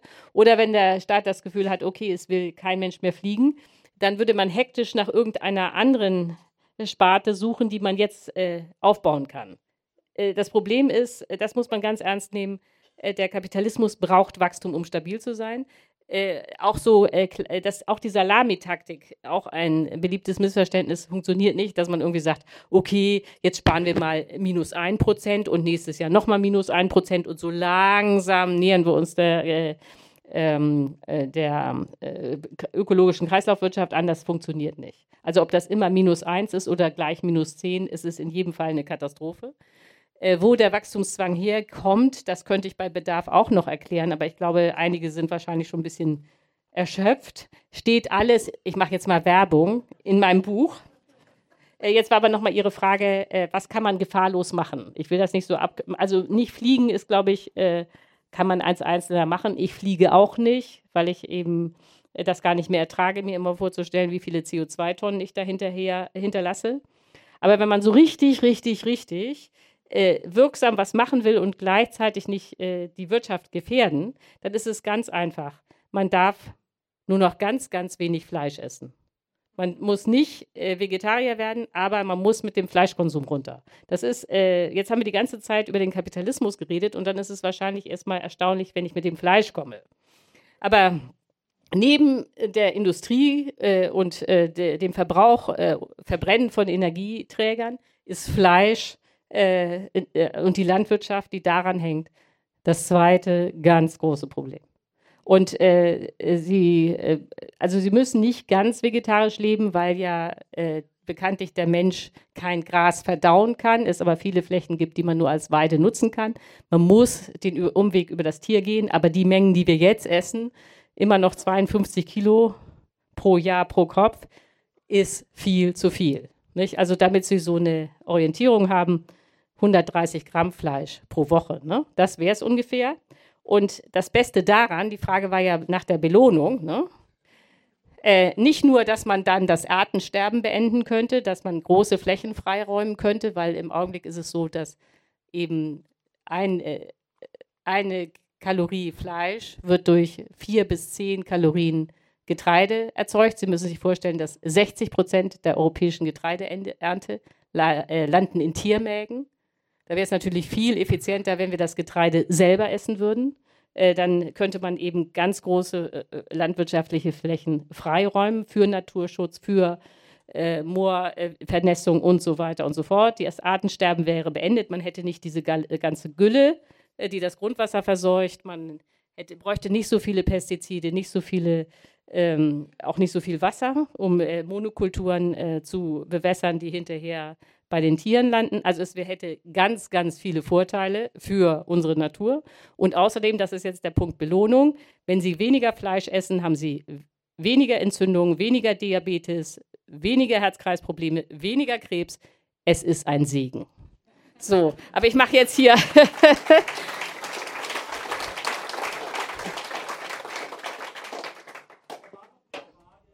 Ja, ja, jetzt kommt die nächste Runde. Wir, wir machen das mal so. Ich könnte mir vorstellen, dass alle jetzt äh, doch langsam nach Hause wollen. Jetzt kommt die letzte Runde, nicht? Wer jetzt nicht gefragt hat, darf nie wieder fragen. Also ich hoffe jetzt nicht, dass 20 Leute sich melden. hier ist Herr Wengert mit dem Mikrofon. Sie müssen jetzt hier rum. Ich schreibe alles auch mit. Äh, jetzt mal vielleicht zu dem Herrn da hinten, der hat sich schon. Ja, ja, genau.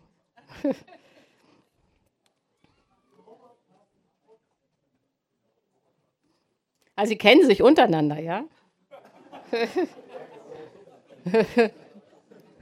Dankeschön, Matanovic, mein Name ist Robert. Robert. Ähm, ich finde, für mich die wichtigste Frage äh, bezüglich Ihres Vortrags ist, ob Sie schon äh, eine Analyse erstellt haben, dass es eine Prognose gibt, dass es eine mathematische äh, Funktion gibt oder ein mathematisches Verhältnis zwischen diesen zwischen dieser von Ihnen prognostizierten geforderten, geforderten Schrumpfung der Wirtschaft und dem Effekt im Klimawandel. Also kann man eine Funktion erstellen, dass mit der Schrumpfung, mit, der, mit dem X der Schrumpfung der Wirtschaft ein Y berechnet werden kann, inwieweit eine Abschwächung oder Verschärfung des Klimawandels stattfindet. Das wäre für mich interessant. Okay. Ja, vielen Dank. Gibt es noch Fragen? Hier vorne, ja, genau. Hier vorne sind noch zwei und ja, genau. Hier zweite Reihe und dann dritte Reihe zwei Leute. Also hier zuerst. Ist ja egal. So. Dankeschön. Äh, meine Frage ist, äh, wie konsequent muss sozusagen diese Ratione, Ratione, ähm, Rationierung sein? Also was ich meine ist, äh, um Ihr Wasserbeispiel aufzugreifen, das ist klar, ja, wenn es kein Wasser gibt, muss man es rationieren, weil man kann nie, niemanden dursten lassen. Aber sehen Sie Spielraum, dass man sagt, okay, wir rationieren zum Beispiel nur 80 Prozent der Wirtschaft und haben noch ein bisschen Ressourcen, um so eine Art äh, wie soll man sagen, Spielsegment oder wie auch immer irgendwie 20 Prozent, ähm, wo man dann sagen kann, gut, das können wir noch dem freien Markt überlassen, damit jeder so ein bisschen ähm, noch Spielraum hat für individuelle Bedürfnisse. Also sehen Sie da die Ressourcen noch vorhanden oder würden Sie sagen, nee, wir müssen einfach alles rationieren? Nee, die Gesellschaftsspiele werden auch rationiert, genau. Ja, äh, nee, hier ist noch eine Frage. Äh, hier war noch, hier vorne, war der Herr gleich diese, in diesem, genau, und hier auch noch, ja. Okay, die erste Frage ist, ob wir uns duzen, weil du bist ja Mitglied der Grünen, allerdings ja die Parteimitgliedschaft. Oh, da hat jemand Wikipedia gelesen. Ja, ja, genau. Nein, okay. Ich habe sogar kopiert. Die zweite Frage, äh, die, du bist, äh, hast gesagt, den Kapitalismus gelobt, hat mich jetzt ein bisschen gewundert oder eigentlich auch. Geärgert. Ich halte es ein bisschen für schwachsinnig, weil wenn man die Kolla- Kollateralschaden sieht, beispielsweise in Deutschland, wenn ich jetzt die Lkw-Fahrer angucke, die vom Ausland äh, über Deutschland fahren, wir, wieso haben die vom Kapitalismus profitiert? Oder du sagst mal, wir alle haben profitiert, wir zerstören den, den, äh, Planeten. Also wenn ich mal äh, jemanden äh, nehme, der Hartz IV nimmt, äh, vergleiche mit Bill Gates, halte die, die Aussage äh, für geistig schwachsinnig. Das dritte, das ist äh, Denkfehler. Du hast gesagt, Energie äh, teilweise knapp und teuer. Der Ölpreis war mal negativ. Also, wenn du dich daran erinnern kannst, da wurde Öl verschenkt oder muss man, äh, hat man Geld bekommen, wenn man Öl äh, äh, abgenommen hat. Das zweite ist Gas genauso. Der Gaspreis ist relativ preiswert. Also wo, äh, und das ist auch bei Mineralien. Es gab, glaube ich, mal diese Global 2000. Alle Vorhersagen waren falsch, eher im Gegenteil. Du weißt ja auch nicht, was in der Erde liegt. Nur das, was momentan bekannt ist. Äh, Mein Punkt ist ja nicht- ach so, Ja, okay. genau, aber nicht Hm. nur, also deine Prognosen sind ja auch äh, etwas dürftig. Das dritte nochmal, Liberalismus. Äh, du hast dich da auch mit Adam äh, Smith, Smith beschäftigt. Das Problem ist, glaube ich, bei der FDP, die haben nie den Liberalismus verstanden. Vielleicht kannst du mal drei Worte erklären, was man unter Liberalismus versteht und nicht, was die SPD unter Liberalismus äh, versteht. Das letzte nochmal mit Rationierung. Ja, mache ich ja. Ma, Mache ich Ja, doch. jetzt hat noch eine, noch eine Frage da verstellen. So, mein Gott. Oh. Ratio nee, nochmal Rationierung. Was? Ration Rationierung. Es gibt ja Leute, die äh, den Strom jetzt nicht bezahlen können. Was passiert? Äh, da wird der Strom abgeschaltet. Auf der anderen Seite wird so viel Strom produziert, der wird auch wieder verschenkt oder in Österreich billig verkauft. Also wenn man erstmal die Probleme, die man heute hat, löst, wäre ich ja schon dankbar und nicht auf, ich weiß nicht, deine Prognosen, wie lange gehen die? 10 Jahre, 20 Jahre, 30 Jahre, halte ich ein bisschen für äh, verfehlt. Also erstmal die Probleme heute lösen und äh, mal die Leute, du sagst schon mal alle mitnehmen oder Demokratie, was zwar nicht, was du unter Demokratie verstehst, aber wir haben immer Gewinner. Also, wir haben Okay. immer Gewinner und wir haben immer Verlierer. Danke. So, jetzt hier noch der Herr da mit dem, äh, den, äh, mit dem karierten Hemd da. Nein, hier, da. Ach so. Kann man das nicht da so durch? Okay. So. Der Herr mit dem kar- karierten Hemd. Dankeschön. Die USA sind ja wohl die größte kapitalistische Volkswirtschaft und die stehen wieder vor dem Kollaps. Sie haben jetzt gerade so ca. 31,3 Billionen Schulden. Das sind 30.000 31.300 Milliarden Schulden. Und wahrscheinlich wird dieser Kapitalismus, dieses Wachstum, wird mit Schulden finanziert. Genau. Ist das eigentlich jetzt nicht so die Bankrotterklärung für den Kapitalismus in dieser Form? Genau. So, jetzt äh, müssen wir, glaube ich, da hinten, da- sind noch zwei und dann machen wir Schluss und alles andere können Sie dann bilateral, falls noch Leute sagen, ja, aber ich hätte auch noch eine Frage und jetzt bin ich gar nicht drangekommen, können Sie dann bilateral bei mir noch hier vorne stellen. Ich bin ja noch da. Ähm, bevor ich eine Frage stelle, die, glaube ich, Lars Feld Ihnen auch schon gestellt hat, möchte ich sagen, dass ich sowohl Ihre Ansätze wissenschaftlich gut finde und auch Ihre Rhetorik sehr schätze. Ähm, Und jetzt kommt gefragt- aber. Und ähm, die Frage ist die zur britischen Kriegswirtschaft nochmal. Inwiefern hat denn möglicherweise der militärische Teil der Kriegswirtschaft die Kriegswirtschaft stabilisiert Mhm. durch sein Wachstum und dadurch den Ansatz, den Sie haben, möglicherweise äh, Mhm. un verunschärft? Ja, gute Frage. Und Ja, ähm, also wenn ich es richtig verstanden habe, dann war eine Ihrer Kernthesen, dass wir mit regenerativen Energiequellen niemals genug äh, Energie für ein, ja, für ein Wachstum bereitstellen können. Genau. Jetzt bin ich selbst großer Unterstützer von erneuerbaren Energien. Ähm, es gibt dann doch aber immer mehr Stimmen und auch immer mehr Staaten, die sagen, ja, wir setzen auf Atomkraft, das ist ja viel einfacher. Da würde mich interessieren, was, was sagen Sie da? Äh, ja, auch eine gute Frage, danke. Ja, und äh, falls noch Fragen sind hinterher, können Sie die stellen. Ähm, ja, die erste Frage war, ob es eine mathematische äh, Gleichung gibt, die irgendwie äh, zeigen kann, wenn wir die Wirtschaft schrumpfen, ähm, dann äh, entsteht auch weniger äh, CO2. Äh, ja, das kann man aus meiner Sicht zeigen. Also jetzt nicht so, wie Sie sich das vorstellen, dass man das alles genau berechnet. Das ist ja bisher von niemandem modelliert worden, weil ja alle Ökonomen, wie ich schon gesagt habe, auf grünes Wachstum setzen. Aber wenn man das so macht, wie ich mir das vorstelle, dass man sich überlegt, äh, wie viel Ökoenergie kann man wahrscheinlich herstellen, ähm, dann äh, kann man ja daraus äh, sehen, wie viel man damit bei der gegebenen Technik herstellen kann. Also man denkt sozusagen andersrum, nicht vom X zum Y, sondern vom Y zum X. Ähm, dass man das so gut technisch überblickt, äh, was möglich ist und was nicht, liegt äh, daran, dass wir, wenn es um die Klimakrise geht, gar nicht mehr um die über die Zukunft reden, äh, sondern über die Gegenwart. Äh, also wir müssen 2045 klimaneutral sein und selbst diese Studien sind eigentlich überoptimistisch. Eigentlich müssten wir noch schneller klimaneutral sein. Und das heißt natürlich, wir müssen es bewältigen mit der Technik, die wir haben, weil die technischen Zyklen von der Innovation bis zur Marktdurchdringung äh, dauern viel länger. Nur ein Beispiel, das Sie alle kennen und das macht dann aber klar, dass wir wirklich über die Gegenwart reden beim Thema Klimakrise. Ein Beispiel, das Sie alle kennen, der Computer wurde 1945 erfunden, also nach dem Zweiten Weltkrieg. Und erst jetzt können wir sagen, dass wir in einer digitalisierten Gesellschaft leben. Und selbst jetzt gibt es noch Orte, wo kein Computer steht. Das hat man ja festgestellt in der Corona-Krise, als die Gesundheitsämter anfingen, ihre Daten rumzufaxen.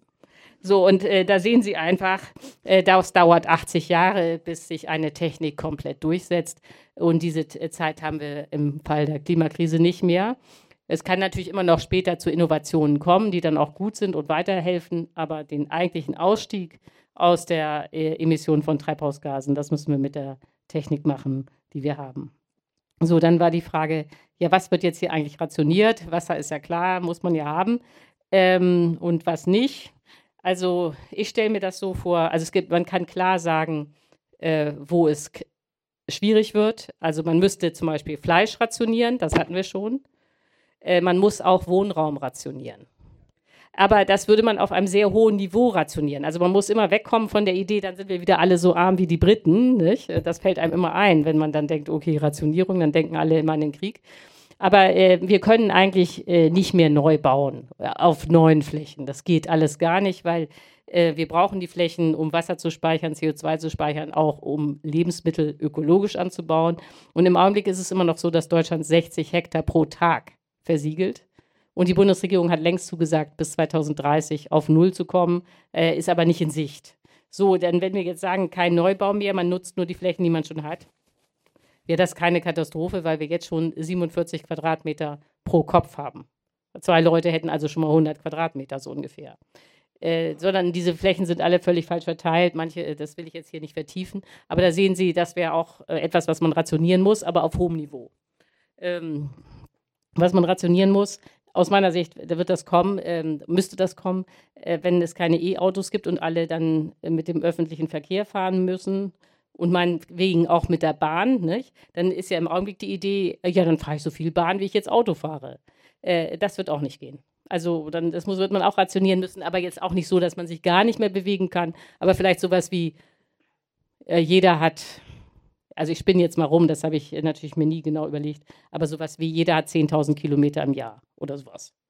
Aber äh, die, also alles, was Energie kostet, und das sind natürlich diese großen Posten, nicht? Wohnen, Verkehr, äh, Fleisch, äh, das wird man rationieren müssen, aber auf äh, komfortablem Niveau. Aber wenn man das nicht macht, hat man das äh, Ergebnis, dass Bill Gates weiter rumfliegt und der Rest kann am Boden bleiben und so. Und das äh, wird alles nicht funktionieren. Ähm, so, dann war die Frage, kamen ja die äh, langen Fragen. Kapitalismus, wieso soll das schön sein? LKWs, Fahrer aus dem Ausland leiden doch oder Hartz-IV-Empfänger auch. Ja, also ähm, was ich nie behauptet habe, ist, dass der Kapitalismus die Ungleichheit abgeschafft hat. Das wäre ja der totale Unsinn, wenn man, da muss man ja nur aus dem Fenster gucken, um zu sehen, äh, dass es äh, Arm und Reich gibt. Aber der Kapitalismus hat zwei Vorteile. Erstens, auch im Feudalismus auch in der Sklavenhaltergesellschaft im antiken Rom, auch im chinesischen Kaiserreich. Seitdem die Menschen sesshaft sind, also seit 12.000 Jahren, seitdem es Privateigentum äh, gibt, gab es immer extreme Ungleichheit. Die Ungleichheit ist nicht mit dem Kapitalismus entstanden, sondern gab es vorher. Was der Kapitalismus aber geschafft hat, ist, äh, dass äh, alle äh, reicher geworden sind äh, als in dem Feudalismus. So, also alle haben profitiert, aber nicht in gleicher Weise. Der eigentliche, noch viel größere Vorteil des Kapitalismus ist aber, dass er als ökonomisches System dann am besten funktioniert, wenn auch die Löhne steigen und zwar deutlich mit dem technischen Fortschritt.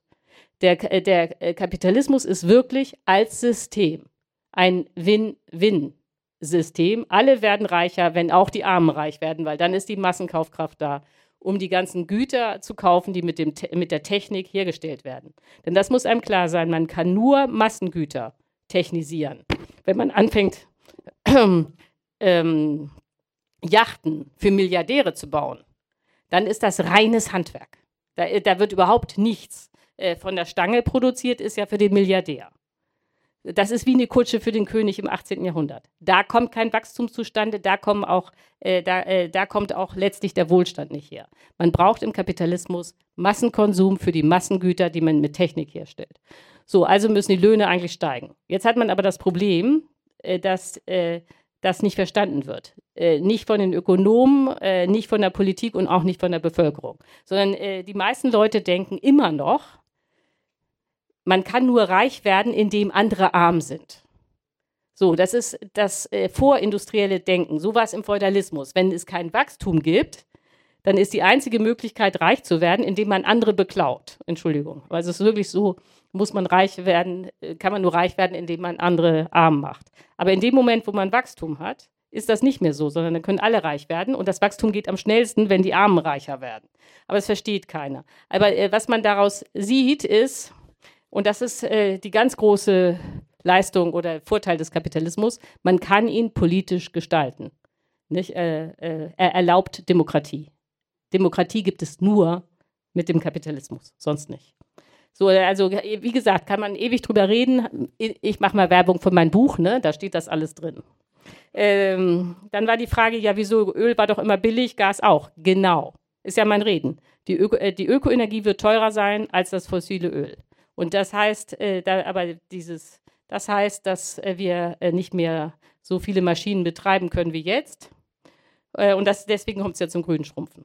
So, und dann die Rationierung äh, wir hätten doch schon irgendwie viel Probleme mit dem Strom und der wird schon billig nach Österreich verkauft. Äh, stimmt alles. Aber trotzdem gibt es keine Alternative zum Ökostrom, weil wir sonst die Erde aufheizen. Und vielleicht äh, zwei Sätze. Eigentlich habe ich ja nichts über die Klimakrise gesagt, aber damit Sie mal sehen, äh, dass die Hütte wirklich brennt. Äh, zwei, Zahl, zwei Phänomene, die Sie alle kennen. wahrscheinlich erinnern Sie sich alle an Silvester 2022, ist ja erst vier Monate her. Da war es ja tagsüber so, dass es 20 Grad warm war. Das war aber nicht das, was die Klimaforscher äh, schockiert hat. Was sie schockiert hat, ist, dass es nachts 15 Grad waren. Es ist nicht mehr abgekühlt. Und was man da hatte, das muss einem ganz klar sein. Man hatte eine tropische Nacht mitten im Winter. Und das hatte man äh, prognostiziert in der Klimaforschung für 2050. Und das haben wir jetzt schon. Also da sehen Sie, es ist richtig gefährlich. Und das, äh, das andere, was auch schockierend ist, das ist mir erst, ich meine, äh, das ist eigentlich offensichtlich, aber es ist mir jetzt erst in aller Härte aufgefallen. Wir haben, das habe ich Ihnen ja gesagt, also Industrialisierung hat 1760 in England eingesetzt, hat sich dann verbreitet und so. Und äh, von zwei, äh, 1760 hat es bis 2015, also 250 Jahre gedauert, bis sich die Erde um einen Grad erwärmt hat. 1,5 Grad werden wir 2027 erreichen. Da reichen also für weitere 0,5 Grad reichen zwölf Jahre.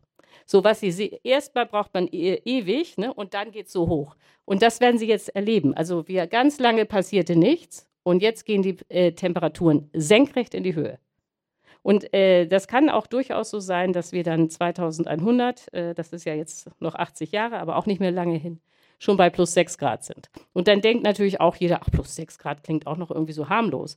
Aber äh, wenn man sich klar macht, dass in der Eiszeit, als hier große Teile Deutschlands unter Eis äh, verschwunden waren, war es ja global nur 5 Grad kälter als vor der Industrialisierung.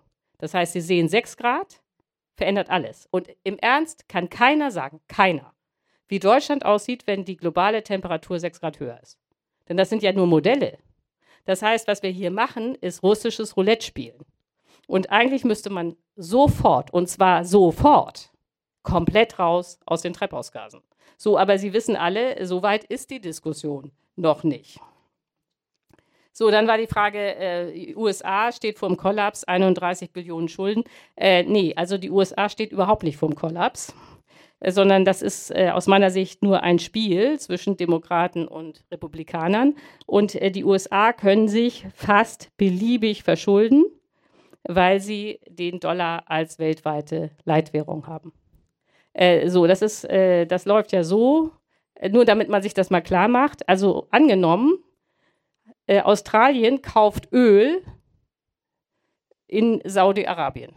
Weit und breit hat die USA nichts damit zu tun. Dann wird dieses ganze Geschäft trotzdem in Dollar abgerechnet.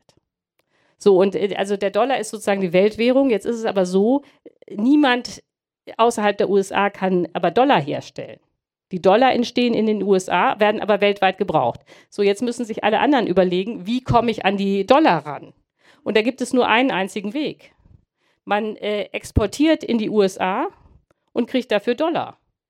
Das heißt, die USA können permanent äh, über ihre Verhältnisse leben. Man kann auch sagen, sie können sich permanent bei dem Rest der Welt verschulden. Und davon profitiert auch unter anderem äh, die US-Regierung. Und die können sich verschulden und da passiert gar nichts. Frage ist nur, ob sie sich politisch einigen. So, dann war die Frage mit Lars Feld. Äh, der hat gefragt, ähm, äh, also nach dem Wachstum.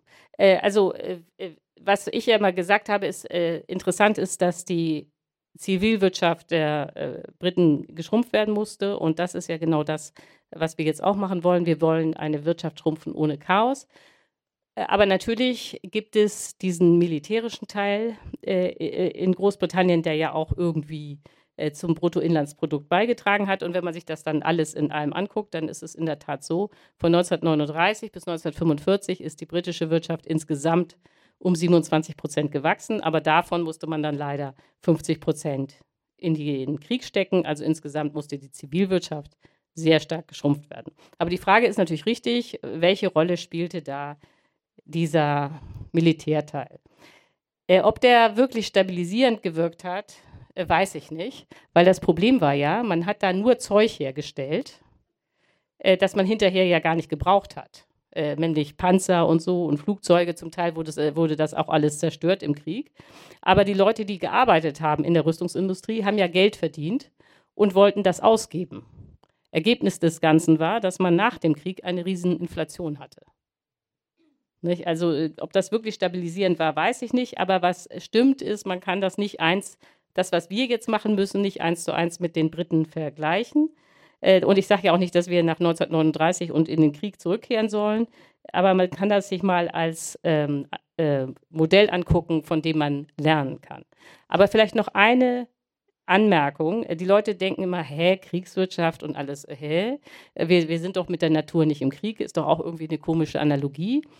Aber man muss sagen, und das ist natürlich tragisch, äh, die Analogie passt auf eine Ebene, die vielleicht nicht sofort gesehen wird, äh, nämlich, ich glaube, das war doch gut, dass man in der Mitte reden muss. Ähm, also, und zwar, ähm, wenn man sich überlegt, was ist Krieg eigentlich? Vor allen Dingen für die Länder, die sich verteidigen wollen. Dann ist es ja so, dass man plötzlich ganz viel Geld ausgibt für etwas, was man vorher umsonst hatte, nämlich Frieden. Ne? Äh, Ukraine oder so, ist ja ein gutes Beispiel. Nicht? War im Frieden, ähm, ein bisschen hatte man natürlich auch Militär, aber eigentlich hat man Friedenswirtschaft gehabt. Plötzlich kommt jemand und dann muss man sich verteidigen und will eigentlich hinterher nur wieder Frieden. Und das kostet aber Milliarden, Milliarden, Milliarden und natürlich auch Menschenleben. Aber, aber es kostet auch einfach unendlich viel Geld. Und so ist es für uns auch in der Klimakrise. Wir, wir müssen künftig weltweit Billionen ausgeben, um etwas zu haben, was wir bisher als Menschheit umsonst hatten, nämlich Überleben in der Natur. Nicht? Man muss sich klar machen, dass wir seit äh, ungefähr äh, 12.000 Jahren in dem total perfekten Klima für den Menschen leben, das sogenannte Holozän. Wenig äh, Schwankungen im Klima, sehr stabil, äh, durchschnittlich 13 Grad, ganz perfekt. Und ähm, dieses Holozän haben wir leider schon zerstört. Und das hätte noch 50.000 Jahre angehalten. Wir hätten hier so schön leben können. Aber stattdessen haben wir CO2 in die Luft geblasen. Das Holozän ist weg. Das kommt auch nicht wieder. Und jetzt müssen wir, genau wie im Krieg, wenn man für Frieden äh, Geld ausgeben muss, müssen wir jetzt Geld ausgeben für etwas, was wir umsonst hatten, nämlich angenehmes Leben in der Natur. So, letzte Frage: AKWs. Also aus meiner Sicht wird das nicht aus, nichts aus ganz vielen Gründen. Also ein Grund ist, äh, dass wir ja 2045 klimaneutral sein müssen. Jeder ist dabei. Ein einziges AKW dauert ewig. Äh, dann nächster Punkt, die AKWs werden immer teurer, nicht billiger. Das ist äh, aus, ganz selten im Kapitalismus. Ähm, äh, normalerweise werden die Sachen ja billiger, ne? Kühlschränke oder so, wenn Sie daran denken, früher teuer, heute billig. Nur AKWs werden immer teurer. Das heißt, man würde da nur teure Energie kriegen, dann kann man auch gleich Ökostrom herstellen. Und der letzte Punkt ist, äh, immer übersehen, ähm, mit der jetzigen Technik, mit den Leichtwasserreaktoren, wäre es so, wenn alle jetzt in der Welt sagen würden, oh, wir bauen Leichtwasserreaktoren, äh, um unseren Energiebedarf zu decken, dann das, äh, würde das Uran 13 Jahre halten. Das wäre weg. Dass das Uran im Augenblick noch da ist, liegt nur daran, dass die AKWs im Augenblick eine reine Nischentechnologie sind. Es gibt weltweit ungefähr 412 Reaktoren und die decken weltweit ungefähr knapp 5 Prozent des Endenergieverbrauchs ab. Das heißt, äh, die fallen nicht so auf. Aber wenn man jetzt anfangen würde, da äh, ordentlich zu expandieren mit den Leichtwasserreaktoren, äh, dann wäre das Uran ganz schnell weg. Deswegen gibt es dann immer eine Diskussion, die jetzt auch wieder läuft. Ja, könnte man nicht andere Stoffe, also andere Stoffe nehmen, vor allen Dingen Thorium? oder könnte man nicht recyceln, nicht? Der schnelle Brüter. nur also schneller Brüter ist ja schon gemacht worden und wieder aufgegeben worden. Thoriumreaktoren werden auch schon seit den 50er Jahren diskutiert. Bisher ist kein, äh, einer, äh, läuft noch keiner, auch nicht in China. So, muss man abwarten. Also ich wäre ja durchaus für Thoriumsreaktoren, aber eins sehe ich nicht, wie wir bis 2045 weltweit so viele Thoriumsreaktoren aufgestellt haben wollen, dass wir keine Klimakrise mehr haben. Das kommt alles viel zu spät, falls es überhaupt kommt. Also ich, äh, ich zweifle ja daran. Weil äh, wenn es äh, einfach wäre, hätte man es ja schon. Ne? So, damit hören wir auf. Ja, vielen Dank.